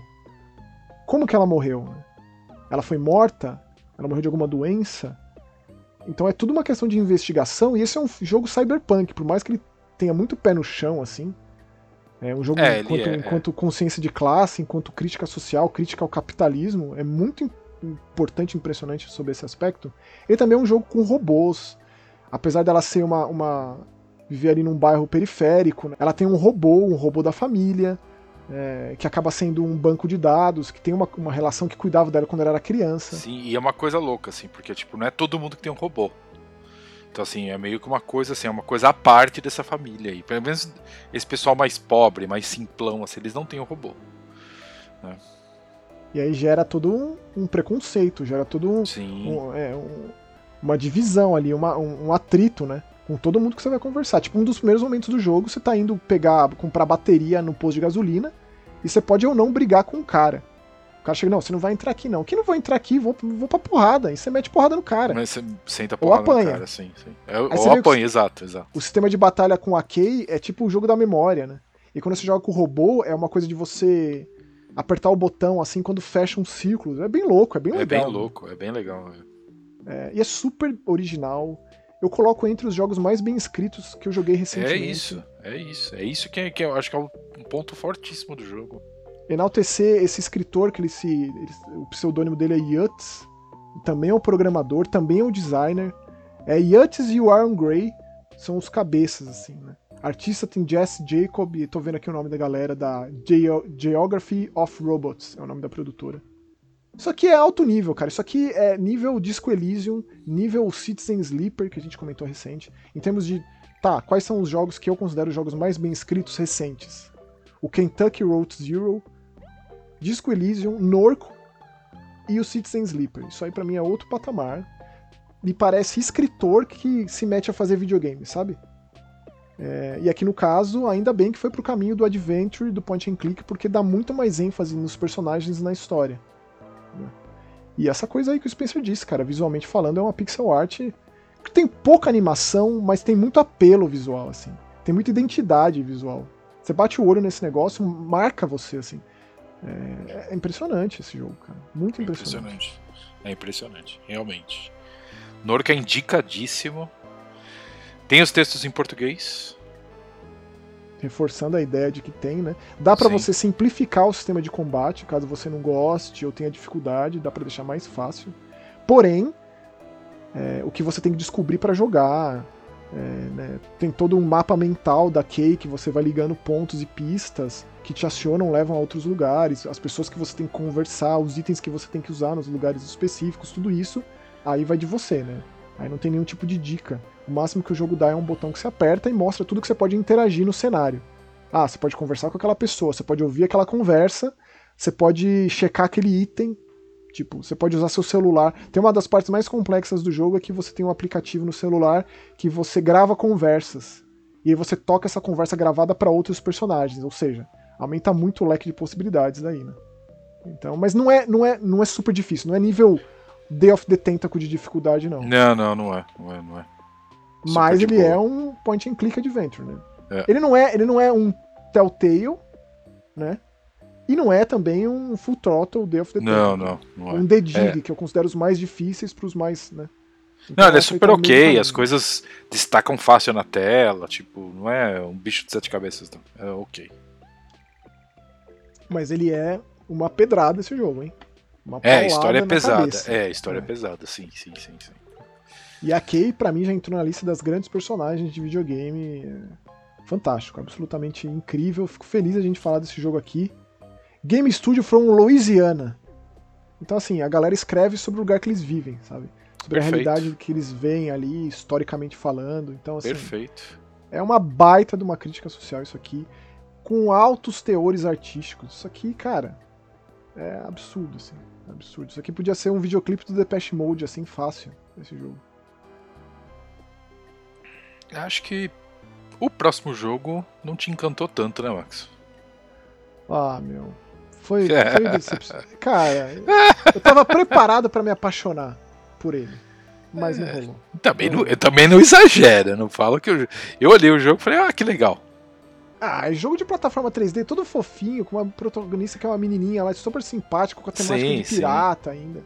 Sim. Mas é um jogo muito mequetrefe, hein, Spencer? Para. Ah, joguei até o fim, me diverti, gostei. Eu entendo que, que o, o que fez você não gostar. Porém, eu achei que essa simplicidade que fez o jogo bom. Cara, eu tenho um problema muito sério com jogo de plataforma 3D que você tem que segurar botão pra correr. Não faz sentido. Você tem um analógico ali. Porra, você bota um pouco de pressão, o boneco corre, o boneco anda, o boneco. Que que é isso? O Mario 64 já fez tudo isso. É, vamos lá, peraí, antes da gente ir um pouco além, o nome do jogo é Koa and the Five Pirates of Mara, Isso. certo? É isso aí. É isso. E é um jogo, assim, cara.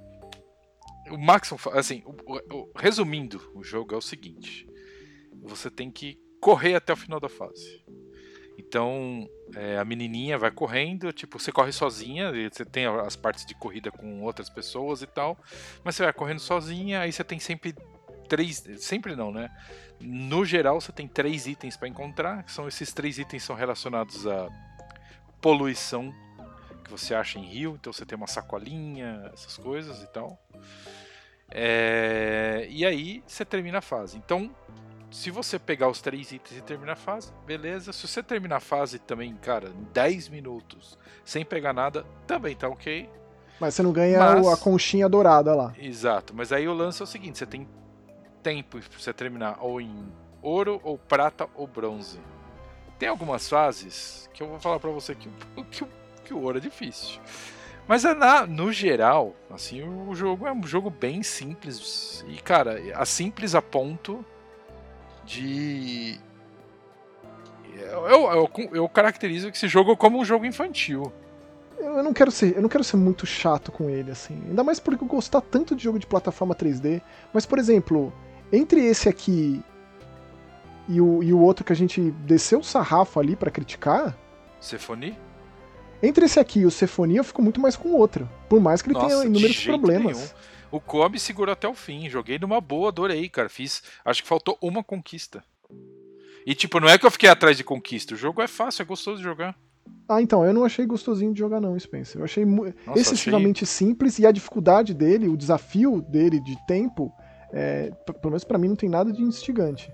Então, essa personagem, é, ela é chamada pra uma ilha, né, ela é amiga de todo mundo dessa ilha de Mara. É, e quando ela chega lá, tá meio que tudo bagunçado, uns piratas passaram por lá, atacaram o terror.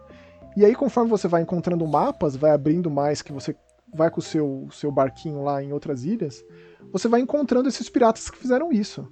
Sim. Só que a parte que é divertida, que é muito, sei lá, programa infantil de televisão, é que é o seguinte: os piratas, na verdade, não, não fizeram isso de, de maldade, fizeram isso de como se fosse uma brincadeira. Então, assim, eles pegaram as coisas e a menina tem que ir lá e é como se ela tivesse que enfrentar os próprios medos, esses desafios, para chegar até o final. É, a gente falar de Norco depois falar desse jogo é muito. É, exato, Mostra dois, o quão rico é, é o Mega Buster de exato, possibilidades, né? Eu fico feliz exato. com isso. Mas eu não quero ser crico com o jogo, não, cara. Ele, ele, ele é bonitinho, o gameplay dele não é. ofende. É, eu tenho essa problemática que eu comentei, mas, pô, isso aí de forma nenhuma quebra o jogo, faz com que, né, é, seja um, o fim do mundo, assim, é, pô, não, quero nunca mais ver esse jogo na minha frente. Mas talvez eu ali naquele momento que eu peguei o Koa e passei por pelo menos quatro ilhas, é, ele, não, ele não conseguiu me cativar, assim.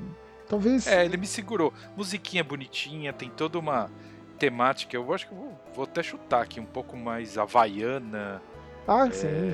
E tal. Então, assim, todos os personagens, todos os piratas têm um nome me lembra alguma coisa havaiana, tá? Não sou especialista na área. Então, assim, isso me, me, me, me prendeu no jogo, entendeu? Mas eu vou te falar, cara, quando, quando eu, vi o Koa e fui atrás dele, é.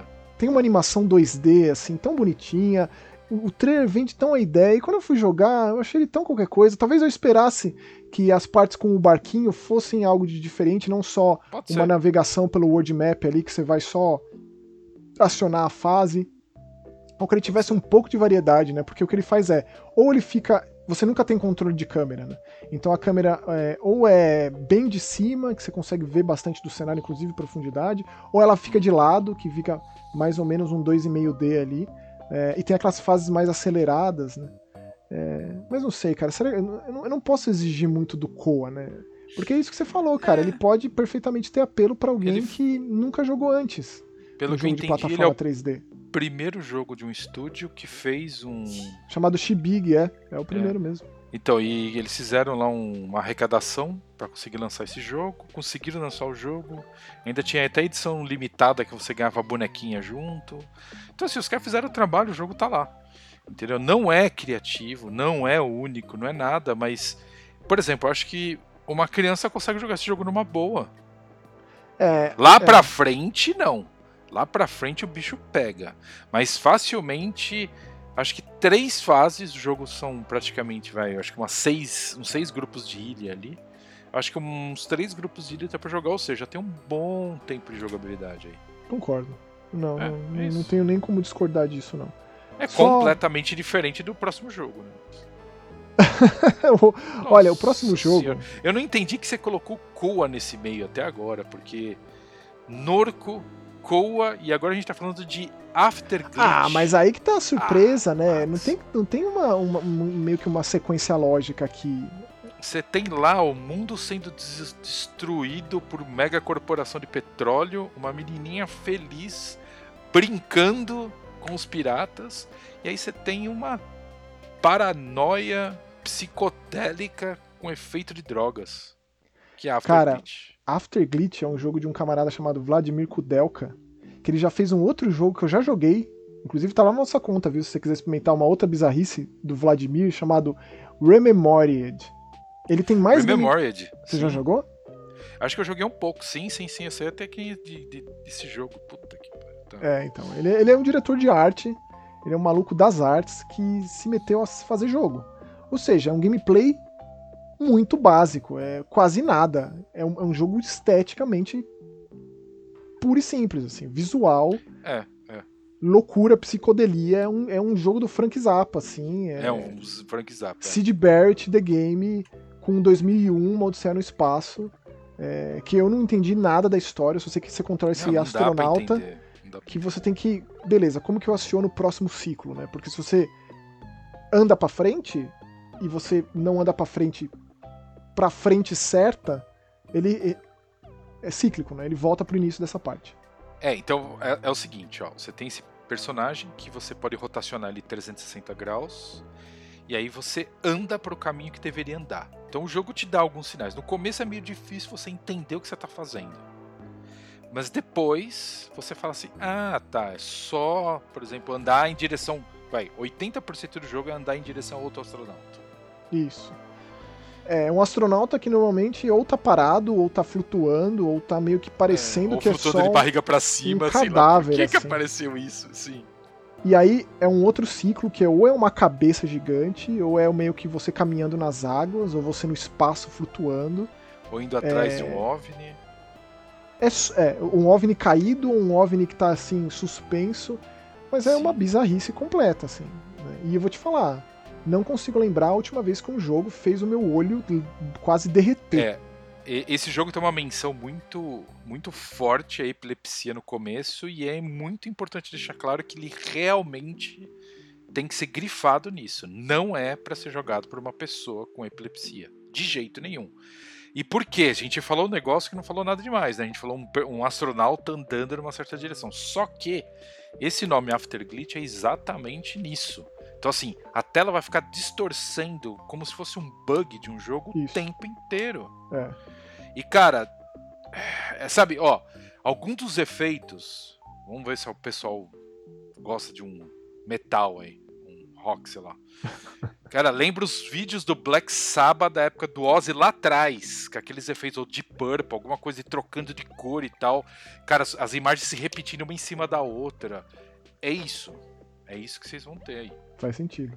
Pra você ter noção, o lance do After Glitch, tem vezes que você precisa achar o astronauta no meio Desse, desse. desse borrão todo. É, É. e isso aí dá, dá um negócio, cara. Nossa, dá, dá um treco. que eu é, eu não consegui terminar esse jogo numa paulada só porque ele é curto.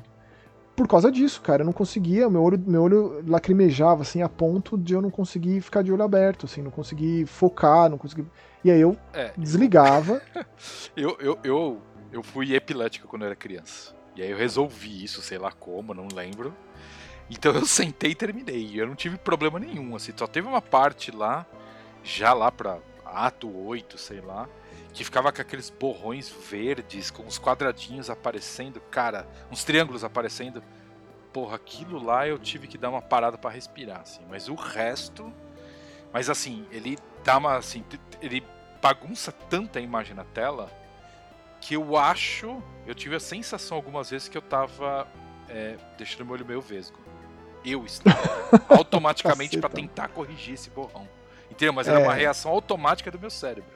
É difícil, cara. É É, difícil. é difícil. Então, É assim. difícil recomendar esse negócio aqui, cara. é porque difícil recomendar, mas também eu digo pra vocês, acho que a gente nunca falou de um jogo tão absurdamente sem noção quanto esse. Abstrato, assim, né? Abs- é abstrato. Puta, perfeito. A palavra é essa, é abstrato.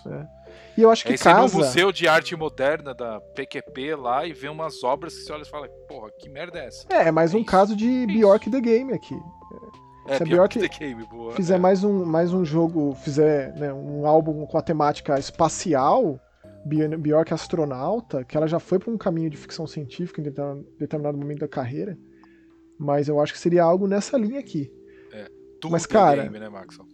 Pois é, pois é. Mas é isso, Afterglitch disponível em todas as plataformas, ó, R$ 46,99 no Steam. E tem um pacote aqui com o Rememoried que tá custando 55, ó, esse pacote aqui, ó, com o Rememoried por 55 reais, eu acho que acho que vale. Vale pra você dar uma fritadinha no seu cérebro. Ó, o próximo jogo é um jogo que também tava esperando muito, fui ali, sabe, muito sedento e fiquei decepcionado também. Eu imaginei que você ia ficar decepcionado. Não é grandes coisas esse jogo, cara. É, não, não, é, não é maravilhoso, não. Né? Não, é longe. Mas eu me diverti, disso. me diverti. Longe disso, infelizmente. Infelizmente, cara. Estamos falando de Double Dragon Gaiden, Rise of the Dragons. É, a gente teve aí a volta do Streets of Rage, teve a volta das Tartarugas Ninja, tinha que ter a volta do Double Dragon. Sendo que assim, a volta do Double Dragon a gente teve, na real. É, teve o Neon, né? Não, teve o Neon da WayForward, mas a Tecnos fez um Double Dragon 5. Sim, todo verdade. no esquema pixel art, o beat'em clássico, que é bem mais ou menos. Bem mais ou menos. O que é bom mesmo, que eu gosto demais é o Neon. Acho foda. Agora esse aqui, cara. Esse aqui, de uma produtora que eu não conhecia, chamada Secret Base. Fui ver os outros jogos dos caras aqui, ó. Não conheço. Byte Jacker, Tobis. Não conhecia esses outros jogos. Uma produtora de Singapura.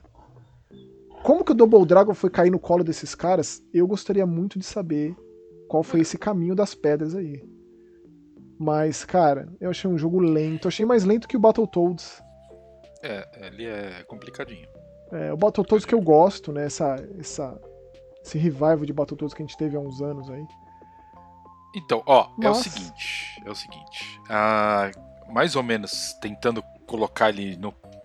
Tentando explicar qual que é a diferença desse Double Dragon Gaiden com o resto. É, é o seguinte, os personagens, eles reformularam todo o conceito do negócio. Então, assim, você tem lá o Billy e o Jimmy. Isso. Assim como você também tem a, a menininha que você salvou lá, do a primeiro Double Dragon. Isso, e ela é uma personagem muito interessante de jogar. É, que assim, por exemplo, o Billy e o Jimmy são completamente diferentes de jogar. O Billy é muito bom, eu achei o Jimmy uma bosta. Ele é super lento, Mas, assim, né? Nossa, ele é lento, os golpes dele não tem alcance. Então, assim, não, não gostei. Então, assim, qual que é o lance? Você joga com dois personagens. Você escolhe dois, exatamente. Mesmo jogando de um, e também dá para jogar cooperativo, evidentemente. Sim. É, e aí você intercala entre eles, né? Esse é intercala. Então, assim, morreu um personagem, você tem outro. E aí você vai indo. Não precisa morrer. É, não um precisa morrer. que você troca e o outro vai recuperando a vida se tá ali do outro. E você meio que assim, precisa disso. Porque esse jogo ele é. vai ficando difícil. O que ele tem de, que eu achei difícil, original. Com a quantidade nele, de inimigo, né? É, porque você tem as gangues, né? Ah, aparece lá, as gangues estão tacando terror, né? Não sei o quê. É, aparece um prefeito. áreas da cidade e tal, é. Um cara que. Um, o prefeito da cidade, que é um cara bizarro ali, é, bizarro, pedindo ajuda dos dois. É. E aí você escolhe qual gangue você quer enfrentar primeiro. Então quer dizer que se você escolheu essa, as próximas ficam mais fortes. E a última fica muito mais poderosa. Fica. Paulada. Eu escolhi na ordem certa. Eu ainda falo que a última gangue, que no caso seria aquela. Parece um bando de egípcio. Que ela não o foi Anubis, tão ruim. Chefe, né? É, não foi tão ruim quanto o terceiro lá, que era da moça que a luta, a luta. Era uma luta num telhado. Puta que pariu, aquela parte lá eu perdi vida pra caralho. É. Então, assim, ele é de fato um jogo lento, ele não tem um dash, ele não é. Se você compara isso aqui com o Shadow's Revenge ou Streets of Rage 4, é desonesto, mas é impossível de não ser feito isso. Né? É. Mas isso é um grande diferencial desse jogo, que é interessante você jogar de novo para ver é, ordens diferentes, né? Dificuldades diferentes nas fases, inimigos mais fortes. Os chefões têm várias etapas dependendo da ordem que você escolhe. Isso é bem legal. É, abre outras partes da fase também. Exatamente. Sim, sim. Só que tem um negócio chamado controle de multidão nesse jogo. Que você tem que dar o seu golpe especial e matar pelo menos três personagens ao mesmo tempo, né? Pra você ganhar tipo um cachorro quente. Matou quatro, Isso. ganha um frango. Essa é a forma de você ganhar comida e recuperar a vida nesse jogo. É, porque o jogo não derruba nenhum nada no show. Então era 3 ganha o cachorro quente, que aumenta acho que 25% da vida. É, 4 é um hambúrguer, que você ganha 50% da vida. E 5 ou mais é o frango que você recupera 100% da vida. E aí, é, entre os estágios, você gasta o dinheiro que você pega, matando os inimigos, para evoluir pra teu pegar uns boneco. power-ups. Pra É. pegar uns power-ups, é. Bem Isso legais. também é inclusive. extremamente imprescindível. E aí É. você também tem umas moedinhas lá, uma- outros tipos de moeda que você abre outras outras coisas, tem um menu de extras lá com artes conceituais, tem inclusive outros bonecos pra você abrir, dá pra você jogar com os chefões. É, tem um outro personagem ali que é o mais brucutu, né, que é o Martin, o tio Martin. Tio Martin, Esses são sim. os de cara, né? A, a Mary é muito boa, porque ela tem uma- um Marion, revólver, se fica de longe. Então eu recomendo tipo Billy e Marion. O tio Martin também é muito bom. Agora realmente o Jimmy ele é mais tenso de jogar. Nossa, achei Os poderes dele muito não são é. bons. É, Mas, cara, como é um jogo. É um jogo meio enfadonho, assim. A pixel art não é grandes coisas. O, o design do Ah. boneco, não, para mim, assim, me tirou do jogo, sabe? É, Comparativamente ele ao lembrou, clássico. eu comecei, e eu comecei a jogar, ele me lembrou duas coisas, assim, Max. Ele me lembrou, não sei porquê, Metal Slug, que eu sei que não tem nada a ver, mas assim, Metal não lembrou de uma forma boa, tá? Lembrou de uma forma ruim, que já não. Na verdade, seria um Metal Slug nível B ali. Me lembrou também um jogo velho pra cacete de Mega Drive chamado Kajek, Cacete, que era um jogo de beat 'em up de uns Eu personagens lembro. cabeçudinho. Cara, ele é. Você começa a jogar, ele é legal, só que o jogo é extremamente repetitivo, ele tem um controle meio bizarro, que é o que me lembrou esse, esse Double Dragon. Cara, esse, esse jogo ele tem um lance de, às vezes, você tá, tem uma certa liberdade na fase. Que eu não consegui entender pra quê. É só um É, negócio que você muito anda, é, você acha uns itens. É, você acha uns itens nada a ver. Assim, Nossa, realmente. cara. Você fala assim, ah, tem uma porta, será que eu consigo entrar? Aí você entra, você tá, sei lá, no fundo do galpão, onde aparecem alguns inimigos com umas armas, aí você bate neles, mas aí você, você pode se. Você, você poderia ter terminado a fase se quisesse. Mas aí ali você acha, acaba achando um dinheirinho extra, um negócio extra, mas é isso. Mas eu vou te falar, esse jogo tá, tá indo bem.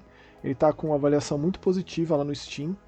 é, o que é um bom sinal, quer dizer que, pô, a galera recebeu É, eu- bem o Double Dragon novo, né? Eu, eu, não, eu não. Acho que eu não tive a mesma impressão que o Maxon 100%. Eu, eu, eu joguei e me diverti. Só que eu desliguei a chave que eu tava jogando no Double Dragon.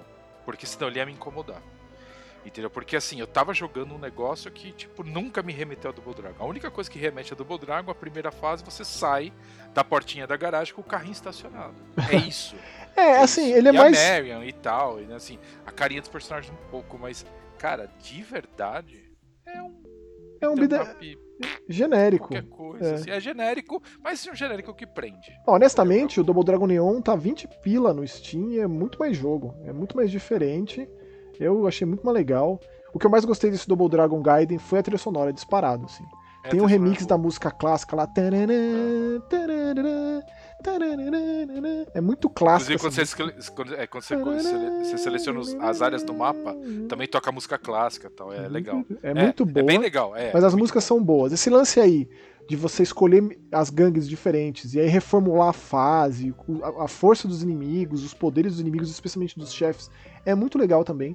Mas o gameplay em si não é tão gostoso quanto muitos outros beat'em ups É. recentes. bom, Concordo.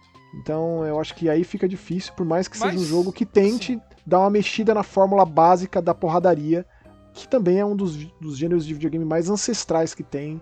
Vi de jogo de navinha, vi de jogo de plataforma, etc. É o que eu falo, o jogo não me agrediu a esse ponto, mas eu tive que desligar o Double Dragon. Senão ia me agredir. Entendeu? Tipo assim, se fosse um jogo, sei lá, tipo Super Beat'em Up Plus, eu ia estar jogando e ia ter, ia ter terminado e falado, pô, legal esse jogo. Não é um jogo É ruim, isso. longe disso, Não mas é um ele não é, ele não é especial, pra mim não foi. É. é. Eu, não, eu já eu terminei, desinstalei, inclusive fiz aquele. Quando você chega lá no final, tem um esquema meio Streets of Rage, né? Que você tem uma, uma, uma, uma escolha lá, tipo, isso ou aquilo. Dependendo do que você diz, muda o final e muda o chefão e muda tudo que acontece ali. E ali foi muito difícil, cara. Ainda bem que eu tinha várias vidas ali, viu, Spencer? Porque senão Tá. não ia ter conseguido matar aquele último chefão, que é o último chefão de fato ali. Muito frustrante, extremamente difícil, dá um pico de dificuldade assim absurdamente íngreme. Negócio assim. Mas. É isso. Imagino que É também, né? Jogando com algum amigo, não tem co-op online ainda. É, o pessoal da Secret Base já prometeu que vai adicionar aí depois de um tempo. Por enquanto, só co-op é, local. Seguindo. É isso. Seguindo, o próximo jogo é um Zelda genérico, né, Max? Cara, como tem jogo genérico nesse programa, meu.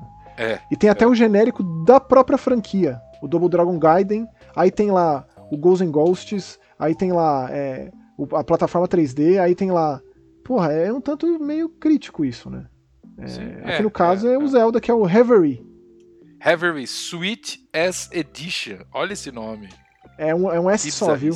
O S é, é um S só, é bom sempre deixar claro do, o Switch S. É verdade, não é S, é verdade. S. É um jogo da Nova Zelândia, de um estúdio chamado Rainbyte Limitada, LTD. Bem feitinho, não agride, tem os seus poderes, as suas dungeons, a sua história. Tem o seu Exato. protagonista com o seu bonezinho, todo simpático, seu ioiô. Colecionável lá são as penas, de dos pássaros. pássaros É. da Nova Zelândia. Só que, É cara, porra, meu. Ô, joguinho nacionalista, hein, Max? Tudo que é lugar tinha bandeirinha da Nova Zelândia. Ah, eu não acho nenhum problema. Não, não, nada Até não, porque nada ele é em cima tá de uma bonitinho. lenda da Nova Zelândia, né? A lenda É, do. sim. Tava lendo aqui de Maui, o peixe gigante. Então ele é todo. Inclusive o começo do jogo eu achei muito chocante nesse sentido, né? É, Mas, cara, tudo que ele uh, oferece de elementos de gameplay, ele explora muito bem. Ou seja, isso é uma grande característica do jogo. É, Como ele coloca isso inserido nos puzzles das, das, das dungeons, né? Cada quebra-cabeça ali, cada poder é muito, muito, muito, muito linha de raciocínio do Zelda. Extremamente, assim. Sem tirar nem pôr. É, bem, bem, bem parecido. Então, assim. Eu até achei que ia ter umas armas diferentes, umas coisas diferentes. Acaba você tendo uns itens a mais que ajudam ali. Então você tem lá. é, que- como que seria o nome da arma disso? Não é uma espada, mas também não é um taco Não, de é- beisebol. é cricket. É um taco de cricket. de, de cricket, isso. que aí você é a tem Master isso, aí você Sword. tem é, Aí você tem uma, uma pistolinha de Nerf. que é o arco e jogos- flecha do Link. é. Exato. Então você tem essas O coisas. ioiô, o ioiô é como se fosse o hookshot. Pois é. Não, na verdade o ioiô é mais pro boomerang. É, pro boomerang, é que ele bate e deixa. Acaba deixando os inimigos meio tontos e tal. Isso. É isso, é isso. Mas assim, cara, os dungeons são legais, vai complicando bastante pro final, principalmente com a parte de puzzle. Cada parte você tem que ficar pensando o que você tem que fazer direito ali. É, É, achei, que- achei engraçado, tem, um, tem até um tributo, né, ao filme lá, né, Max? Como que é o nome do filme? Do. Aquele filme bizarro lá, que é bom pra caralho. Que é da, por causa da pedrinha com olho. O tudo em todo lugar ao mesmo tempo? Isso, exato, pô. Tem tudo, tem tudo a pedrinha com, com aquele olhinho pra tudo que é lugar no, no- Eu não tinha nem. é, é, Cara, eu nunca quis associar tudo em todo lugar ao mesmo tempo com esse jogo. Não, não, só por causa da pedrinha com, com zoinho, cara. Só Que aliás é um item muito útil, né? Porque Nossa, é um dos mais úteis. Você usa ele pra cacete, principalmente no final Nossa, ali. cara, você tem toda a razão, mano. A pedra com o olhinho é exatamente igual. vendo, É, né? é igual, é igual, é igualzinho. Então, assim, tem um quê de Goof Troop também, né? Porque tem muita coisa de você Tem, empurrar, tem, verdade. Verdade. empurrar coisas, e aí sobe ali no, no botão no chão, e aí sai de cima e bota a pedrinha em cima, e aí bate na pedrinha pra ela ricochetear e ir lá pro outro lado. É, é- é bem feito, cara. Assim. É bem feito. É assim, não tem é nem um, o que falar. é um pixel, Muito. cara, diferente, né? Assim, Você acha? Eu achei extremamente básico. Olha que engraçado, né? Então, não, mas assim, é exatamente é, esse básico que eu achei diferente, Max, porque assim, tipo, ele não tem muito sombreamento, não tem muita coisa, são as cores direto, e aí às vezes até meio estourado, mas isso eu achei que foi interessante, cara. É, Engraçado isso, é tipo, deixa o jogo com uma cara dele, entendeu? é, de qualquer forma, assim. Fez a cópia de Zelda, mas fez uma cópia bem feita. É isso. É. Copia, Isso mas não faz prende, igual. Fez não é igual. absurdamente grande, é um mapinha pequeno ali, é, exato. Então, tipo, porra. Cê- você Gostei. recomendaria? Você É, recomendaria? recomendaria, recomendaria. Pra quem gosta de, de jogo nesse estilo, eu acho que o, o Reverie ele prende mais, assim. Eu gostei bastante. Eu achei. É igual eu falei, esses últimos quatro jogos que a gente falou agora aqui, que é o Koa, After Glitch, Double Drag e o Reverie, eu terminei ele e, tipo, o After Glitch você senta em uma hora você termina. Né? Double Dragon também não é tão longo. São, são jogos que me convidaram a continuar jogando. Mas eu achei que desses quatro, acho que o Reverie é o que eu mais me diverti, assim. Ó, mas agora, pega tudo isso que a gente falou de jogo genérico, de cópia, copia, mas não faz igual, e leva pro outro extremo, assim. O outro lado disso tudo, que é o Viewfinder, o jogo de um estúdio chamado Sed ou Studio, um, jogo, um estúdio escocês. Acredito eu que seja o primeiro jogo desses caras. Infelizmente, ele só tá disponível no PC e no PlayStation. Esse jogo Tá. ele é muito, muito diferente. Tipo quando você joga o Unfinished Swan pela primeira vez. Tá. Você fala, caralho, que, que que é isso? Eu falei recentemente do Humanity, que também foi muito diferente, mas ele tá mais ligado no Lemmings, né? Então não tem como desassociar do Echochrome, etc. Agora esse Viewfinder, cara, é... o que que ele se... Eu não sei nem dizer o que que ele parece. Porque ele é assim, você tá num cenário, um cenário agradável, com nuvens e céu azul e barulho de pássaros, mas você tá em um ambiente flutuante ali, sabe? Dá pra você cair infinitamente. Inclusive, logo de cara, foi a primeira coisa que eu fiz. Pulei no buraco ali, fiquei caindo, caindo, caindo. E aí já vi que tinha o um recurso de rebobinar, como se fosse uma fita VHS. Faz. Você volta lá, tipo, não pula de novo, né? Não vai levar a lugar nenhum. Sim. E aí você anda, anda um pouquinho, você vê, tipo, uma tela de pintura e dentro tem uma fotografia. Você pega essa fotografia na mão, segura ela para cima, solta essa fotografia e aquilo vira um cenário 3D. Mas assim, é um passe de mágico o negócio. Sabe que só, só videogame faria um negócio desse? Sabe Sim. o Mágico de Oz quando vira colorido, preto e branco? Sim. Depois da casa? É esse nível da magia do negócio, assim. Sem exagero. É, é, é, é inacreditável você jogar aquilo, cara. O, o, o, senso de profundidade que o negócio dá é muito mágico, assim. Aí você vai andando, aí tem ali um. Tipo um gramofone, você aperta ele, tem uma conversa entre um homem e uma mulher meio que falando, esse homem falando que ele fez aquilo para ela e ela fica maravilhada com a arte, com a imaginação, não sei o que. Você fala, caralho, que é? O que ele fez? Sou eu esse personagem? Quem que eu sou, né? Aí você vai andando, aí você acha um teleporte, tipo uma maquininha, que aí você olha no visor e vai pro próximo estágio. E aí você vai procurando e vai se identificando e vendo qual é que é e onde eu posso encaixar essa foto, porque assim, essa foto, ela meio que apaga o cenário onde você coloca ela. Você pode colocá-la em qualquer lugar. E você pode, inclusive, virar ela. Então, se você tem uma foto que é um caminho com uma casa, se você bota ela desse jeito, você consegue caminhar nesse caminho e até entrar nessa casa. Agora, se você bota de cabeça para baixo, o que, que acontece, entendeu? E o que, que você vai usar para apagar desse cenário? Ou então, você vai usar isso como uma plataforma para você subir e ir para outro lugar desse cenário que você já tá. E se você acha uma fotocópia? Você faz cópias dessa foto. E se você tem umas Nossa. 3, 4, 5 fotos nessa mesma fase e faz cópias diferentes, por exemplo? É muito mágico esse jogo. Cara. É muito impressionante, é muito maravilhoso esse viewfinder. E eu infelizmente não vi muita gente falando sobre ele. É, eu lembro desse jogo quando foi anunciado. Hum. Ou, sei lá, quando já foi mostrado em algum lugar. E eu falei assim: caralho, isso aqui é muito louco. Eu duvido que esse jogo funcione dessa forma. Mas pelo que você está me falando, funciona maravilhosamente bem, né? Não, eu tô falando, tudo isso que eu falei é a, é a primeira fase, viu? O jogo ele tem um, um, um, é dividido, depois ele vai criando outras formas de jogar, tão criativas quanto. E eu não vou falar porque é realmente muito legal você chegar lá. Ele é um jogo de quebra-cabeça, ele não é muito difícil. É muito maravilhoso você descobrir e você ter vários momentos de ahá, ahá, sabe? Tipo, você tem isso nesse jogo. Pra você ter noção, assim, eu vou só dar um próximo passo, assim, sem querer estragar a surpresa. Tem vezes que você acha minigames que você pode usar ao invés da foto. Então, assim, a foto é como se fosse a primeira etapa técnica, evolutiva de uma forma de arte. Depois você acha outras coisas, como um minigame com uma máquina fotográfica. Você imagina o tanto de possibilidades que você vai tendo? Pois é, pois é, sim. Que você transforma uma foto em, em, em uma verdade. Aquela foto ela vira a realidade do momento. Só que é, misturada com essa própria realidade de agora. É uma coisa loucura, é loucura, não é? De se pensar. Mas é, é loucura, coisa, sim, é sim. muito maravilhoso, cara.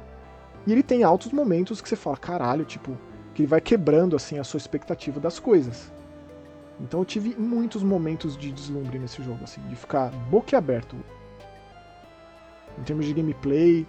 É, é, quando, por exemplo, um dos primeiros é, momentos de você parar e pensar né, o que, que você vai fazer, você precisa acionar o teleporte para você ir para a próxima fase com a bateria. Então você tem que colocar a bateria do lado dele. Tem tipo um, um painel no chão, você bota a bateria ali. Ah, às vezes pede uma, duas, três, quatro. Você só tem uma. Né? E aí? Como você hum. vai fazer mais? Aí faz todo sentido quando você tem uma máquina de xerox ali, de uma fotocopiadora tá. ali. Entendeu? É muito criativo, ele vai te impressionando cada vez mais. Ele usa a proposta dele ao máximo. É, e o tempo inteiro ele vai te impressionando, assim. Caceta, olha isso, né? Como que, que vai acontecer na próxima, etc e tal. Ou seja, pro meu gosto, isso aqui é. É, é, é um jogo, assim, a, a, ser lembrado. Ao contrário de muitos dos jogos que a gente comentou aqui, sejam Sim. jogos bons, sejam jogos ruins, é tudo jogo muito esquecível. Isso é, isso é muito triste, né? Mas então fechamos os jogos dessa edição, Spencer. Fechamos. Só coisa boa, hein, meu? Você quer puxar o primeiro comentário lá do programa 60, por favor? Vamos, claro, com certeza. Já estão aqui abertos. Primeiro comentário do nosso grande amigo Hendrik Suete Diogo, falando de Rainward. Esse foi um que não gostei de jogar, mas é uma obra muitíssimo interessante. O excelente vídeo chamado Most Complex Ecosystem mostra as inúmeras interações entre as criaturas e a vegetação, além das descobertas, descobertas incríveis que eu queria que eu queria ter tido, não darei spoilers, mas recomendo assistirem. É um jogo paradoxal onde descobertas podem ser extremamente recompensadoras, porém explorar traz quase sempre uma punição desproporcional. Um abração, meus caros, obrigado por continuarem firme e forte. E aí, Maxon, concorda? Nossa, comentário do excel... excelente. É isso, é isso. Ele resumiu o jogo aqui. Mas você, você que tem que colocar esses elementos na balança. É. Pô, é. deixo aqui um grande beijo, um grande abraço pro Fabrício, amigo nosso. O Fabrício ele me chamou para jogar o Returnal. Né? A gente tá tentando combinar aí de jogar. E, cara, ele tá passando por isso aí, meu. Vale a pena? Tem sido mais frustrante do que qualquer outra coisa, né? Aí é você que tem que dizer isso. É, verdade. Né? E isso se aplica para qualquer jogo, seja Ringworld, seja Returnal, sejam vários dos jogos que a gente comentou aqui, desde Koa até o próprio Norco, ou, ou o jogo que acabou ficando mais famigerado ainda, né, que é o Cephony. Cephony, é. é. Mas valeu pelo comentário. Hendrik. É sempre um prazer te receber aqui. Na sequência é o Nerval, Nerval Filho, é, camarada. Nerval. É engraçado como algumas franquias simplesmente passam batido pela gente, né? Eu nunca tinha ouvido falar em Atelier, mas pois na minha é. wishlist desse episódio entrou Lisa, só pela forma como impactou o Maxon, me deixou curioso. PS, também sou muito fã de Earthbound do Super NES, mas nunca mais joguei nada da franquia. O único que foi oficialmente traduzido mesmo, Nerval, foi o Earthbound. Tanto que ele é um Mother 2, o Mother 1, que era de Famicom, nunca foi traduzido. Mas tem tradução de fã. Tanto o Mother 2 quanto o 3. É? O Mother 3 é de GBA, que é um dos meus jogos tá. favoritos de todos os tempos, também tem tradução de fã. Recomendo muito. O Mother 3 ele é disparado o meu jogo de RPG favorito, um dos meus jogos favoritos, assim. Então, se você gostou do Earthbound, eu recomendo muito você através de emulação e com essa tradução de fã que é absurdamente impecável. É... Dá uma olhada no site chamado starman.net. Né? Então vou pro próximo comentário. Comentário do Renan Costa, que está desaparecido. Faz é. 200 anos que não fala mais com a gente. Aí ele falou, soltou aqui, nos minuto 23 e 56, ele comenta que a greve dos roteiristas nos Estados Unidos está rolando ainda também, para evitar coisas como essa no futuro, pelo menos nos filmes e séries. É, eu não lembro direito o que, que foi, mas a greve tá feia ali, né? Começou na costa oeste, e tem muita já gente tá chegando na costa leste e aqui em Montreal tá afetando absurdamente. Vocês não gente de é mesmo? Nossa senhora, cara, ó, ó, tem mais ou menos vou dizer que a, a Montreal é uma grande um grande polo de pós-produção de cinema de, de Hollywood.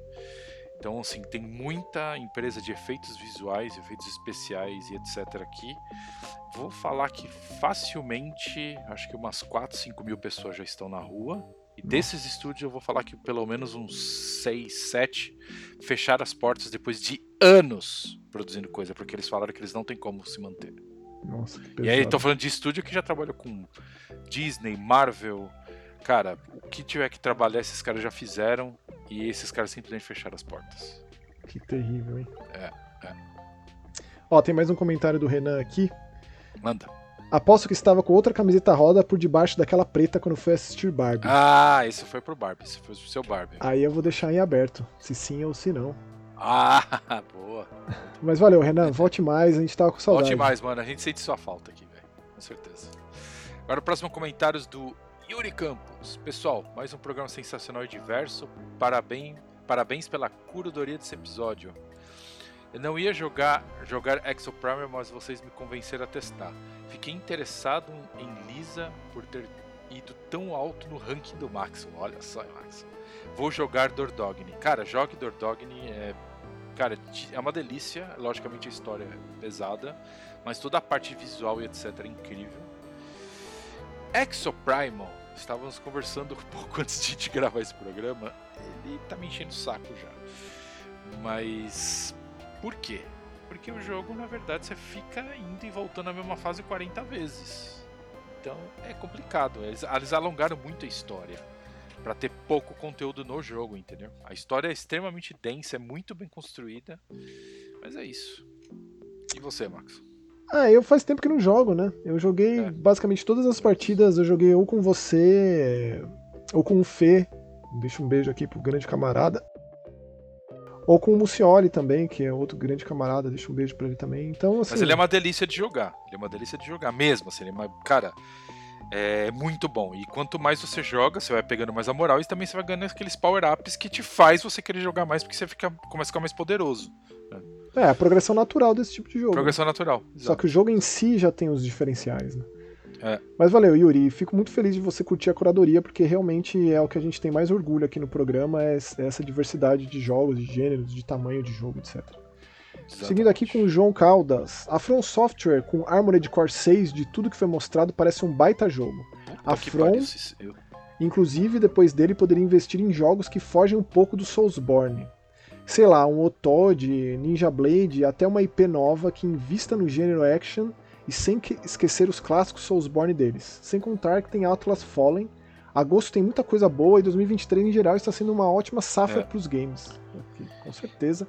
É, Quem sabe a gente o... fale sobre o Atlas Fallen. É, é. A From Software tem duas franquias que eu gosto muito. É, uma delas é o, é o Echo Knight, que eu espero que um dia volte mesmo. E outra não é nem franquia, né? Porque só tem um jogo que é o Kuon.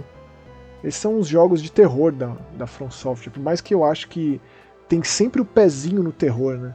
Tem sempre algo de é, é. bizarro. É. Mas imagina o Ninja Blade novo, porque o Ninja Blade, que foi exclusivo de 360 por muito tempo, depois de muitos anos saiu para PC, ele é o único jogo, né? Ele não é uma franquia. Então surgir um jogo Verdade. assim diferente seria muito legal. O Armored Core, se ele fizer sucesso, Armored Core é a grande franquia da From Software, né, em termos de desenvolvimento de jogos, de quantidade de jogo, né, de várias é, eu tô gerações. esperando bastante, assim, eu tô bem, eu vou falar até, tô bem ansioso. Eu também, eu também. Tipo, foi a entrada do, do Hidetaka Miyazaki na From Software, né, os, os primeiros jogos que ele trabalhou lá dentro. É, se fizer sucesso, com certeza vai mostrar para From Software que tem público para outras possibilidades. Por mais que talvez a Armored Core não seja muito parâmetro, né?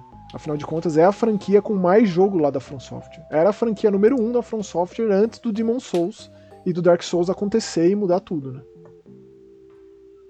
E valeu, João Carlos, realmente, cara, 2023 tem sido um ano difícil de lidar. É...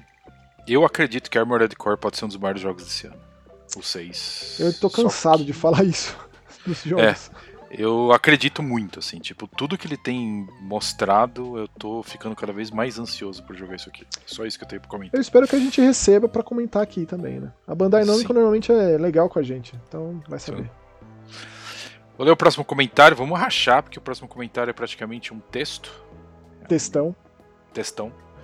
Comentário do Felipe Negrão, grande abraço, meu amigo. Obrigado pelo comentário mais uma vez. É... Oi, pessoal, como estamos? Espero que bem.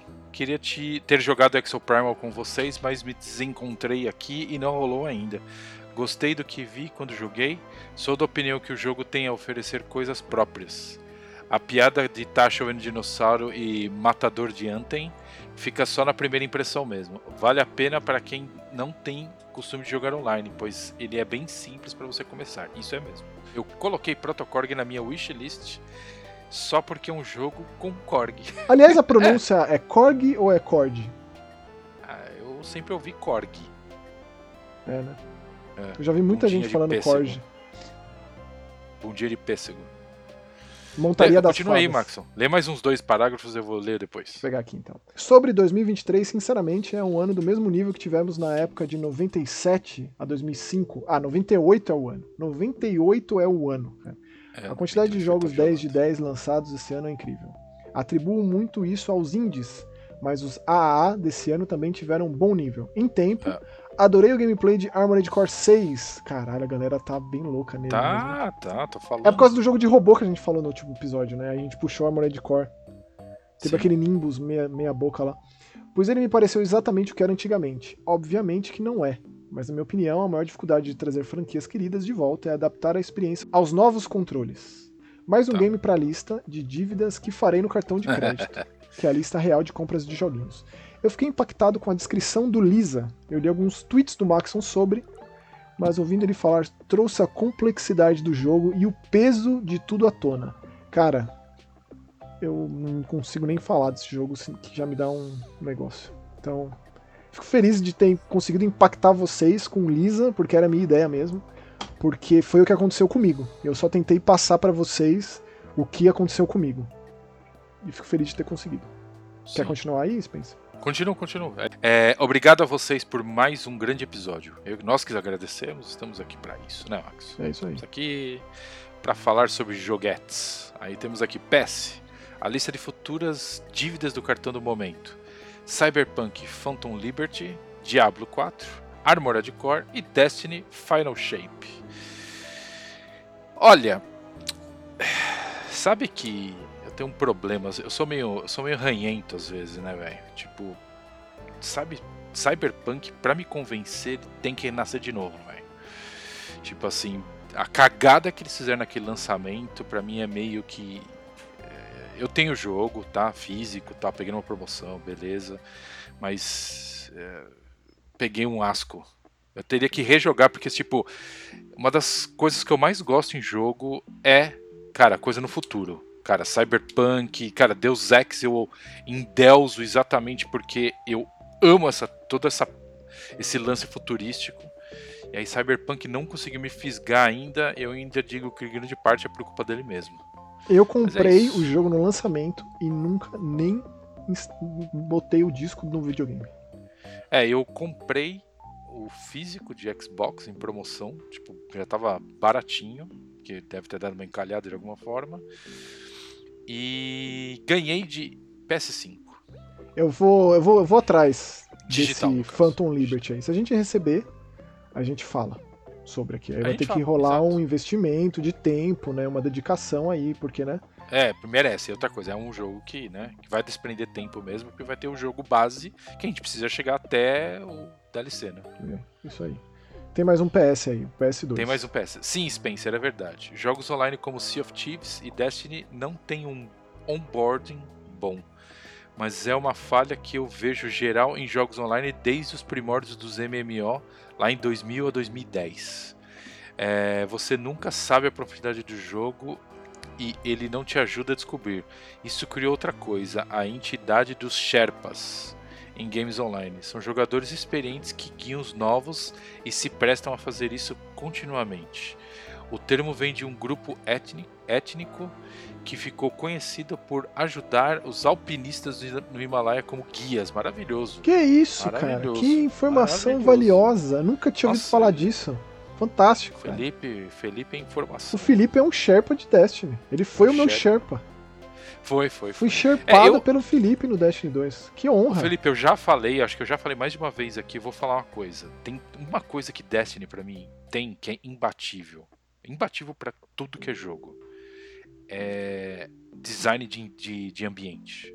Eu acho que ninguém chega aos pés que esses caras fizeram em tudo. Eu tô pegando o jogo inteiro, falando do 1 e do 2. Tá? Pode ser uma base abandonada lá, pode ser cara, as áreas alienígenas, eu acho que o que esse jogo faz nisso, para mim, é surreal. Eu, cara, para mim, é, quando alguém vira para mim e fala assim, que, que, seria a base para você de perfeição? Eu falo, é Destiny 2. E o Destiny 1 também, mas Destiny 2 principalmente. Cacete. Sem brincadeira. Só que tem um monte de coisa que eu nunca vi na minha vida porque eu nunca joguei. Bom, mas É aí é fácil de resolver, né? É só jogar. É fácil resolver, nós temos o nosso Sherpa aqui, né? Valeu, Gostou da, Felipe, da cara. cutucada, hein, Felipe? Obrigadão pelo comentário. E seguindo aqui com Cris, que agora chama Bubigari. Não entendi. Bubigari! É, todo mundo mudou com o nome de usuário, não sei se você percebeu. Ah. Pessoal, Vamos estou meio sumido por motivo de força maior, vulgo férias, mas estou colocando em dia os podcasts. Então, podem esperar comentários aleatórios de episódios mais antigos nos próximos programas. Lá Forte vem, abraço é. a todos e podem cancelar as equipes de busca que o Yuri chamou por conta do meu sumiço. Daí o Yuri. Boa. Tem vários aqui comentários do comentário, eu vou pegar o primeiro e você pega os outros, tá? Claro, mano. O Yuri comentou, Cris, Cris, equipes de busca são enviadas apenas para bilionários que vão fazer passeio submarino. Pesado. Puta que pariu, Nós, mortais, no máximo, somos anunciados no sistema de som do supermercado. foi. Supermercado. tipo, quando eu era criança, direto tava numa cooperativa, Carrefour. Cooperativa, Jesus. Cooperativa, tem que desenterrar, né? Cooperródia. Tipo assim, tem um garoto, qual é o seu nome, hein? Spencer. Então o Estevão tá aqui. Ai, maravilhoso. Ai, vou ler o próximo comentário. É, Renan Costa. É, Oi, pessoal. Também estou meio sumido dos comentários, mas fico feliz que vocês continuam aqui, falando e comentando do- de games saudáveis, ou não, kkk. Estou escutando os episódios com certo atraso, portanto não consigo manter uma conversa, mas tenho saudades de trocar ideias por turno com vocês. Abraços e nos vemos por aí. Renan, fica à vontade, velho. Se você Recomendo quiser o que falar você do quiser. programa lá atrás, a gente só tem que fazer minha cabeça funcionar, nossa, né? É, você Max, botar o caso tempo. aí- O, o tempo ali é um pouco crítico. Se você quiser É. falar do que você tá falando, ajuda muito também, viu? Então é, o Max aí, feliz. no caso, ele tem uma cabeça 10 vezes melhor que a minha. Ele lembra o nome dos, dos japoneses, lembra o nome de tudo. Eu, às vezes, eu me perco. Às vezes eu não lembro que almocei, né? É, isso, é um mix de idade com consumo de álcool a vida inteira. É uma que memória seleta, cara. É É, coisa seleta, bizarra. exato. Eu não lembro o CEF da minha casa. É, e tem mais comentário do Renan. Comentando o comentário do Yuri. Hahaha, sistema de som do supermercado. Me pegou. Clássico, não esperava menos de você. Abraço. Aí tem mais um comentário do Yuri aqui, dizendo assim: Atenção, Christian, seus amigos gamers te aguardam no balcão de de atendimento. atendimento. Caceta. Eu já tava chorando, esperneando ali. E assim ficamos por aqui com mais um Mega Busters. Muito obrigado a todo mundo que nos acompanha, todo mundo que chegou até aqui e até o próximo Mega Busters. É isso aí, valeu. Tchau. Até mais, valeu, tchau, tchau.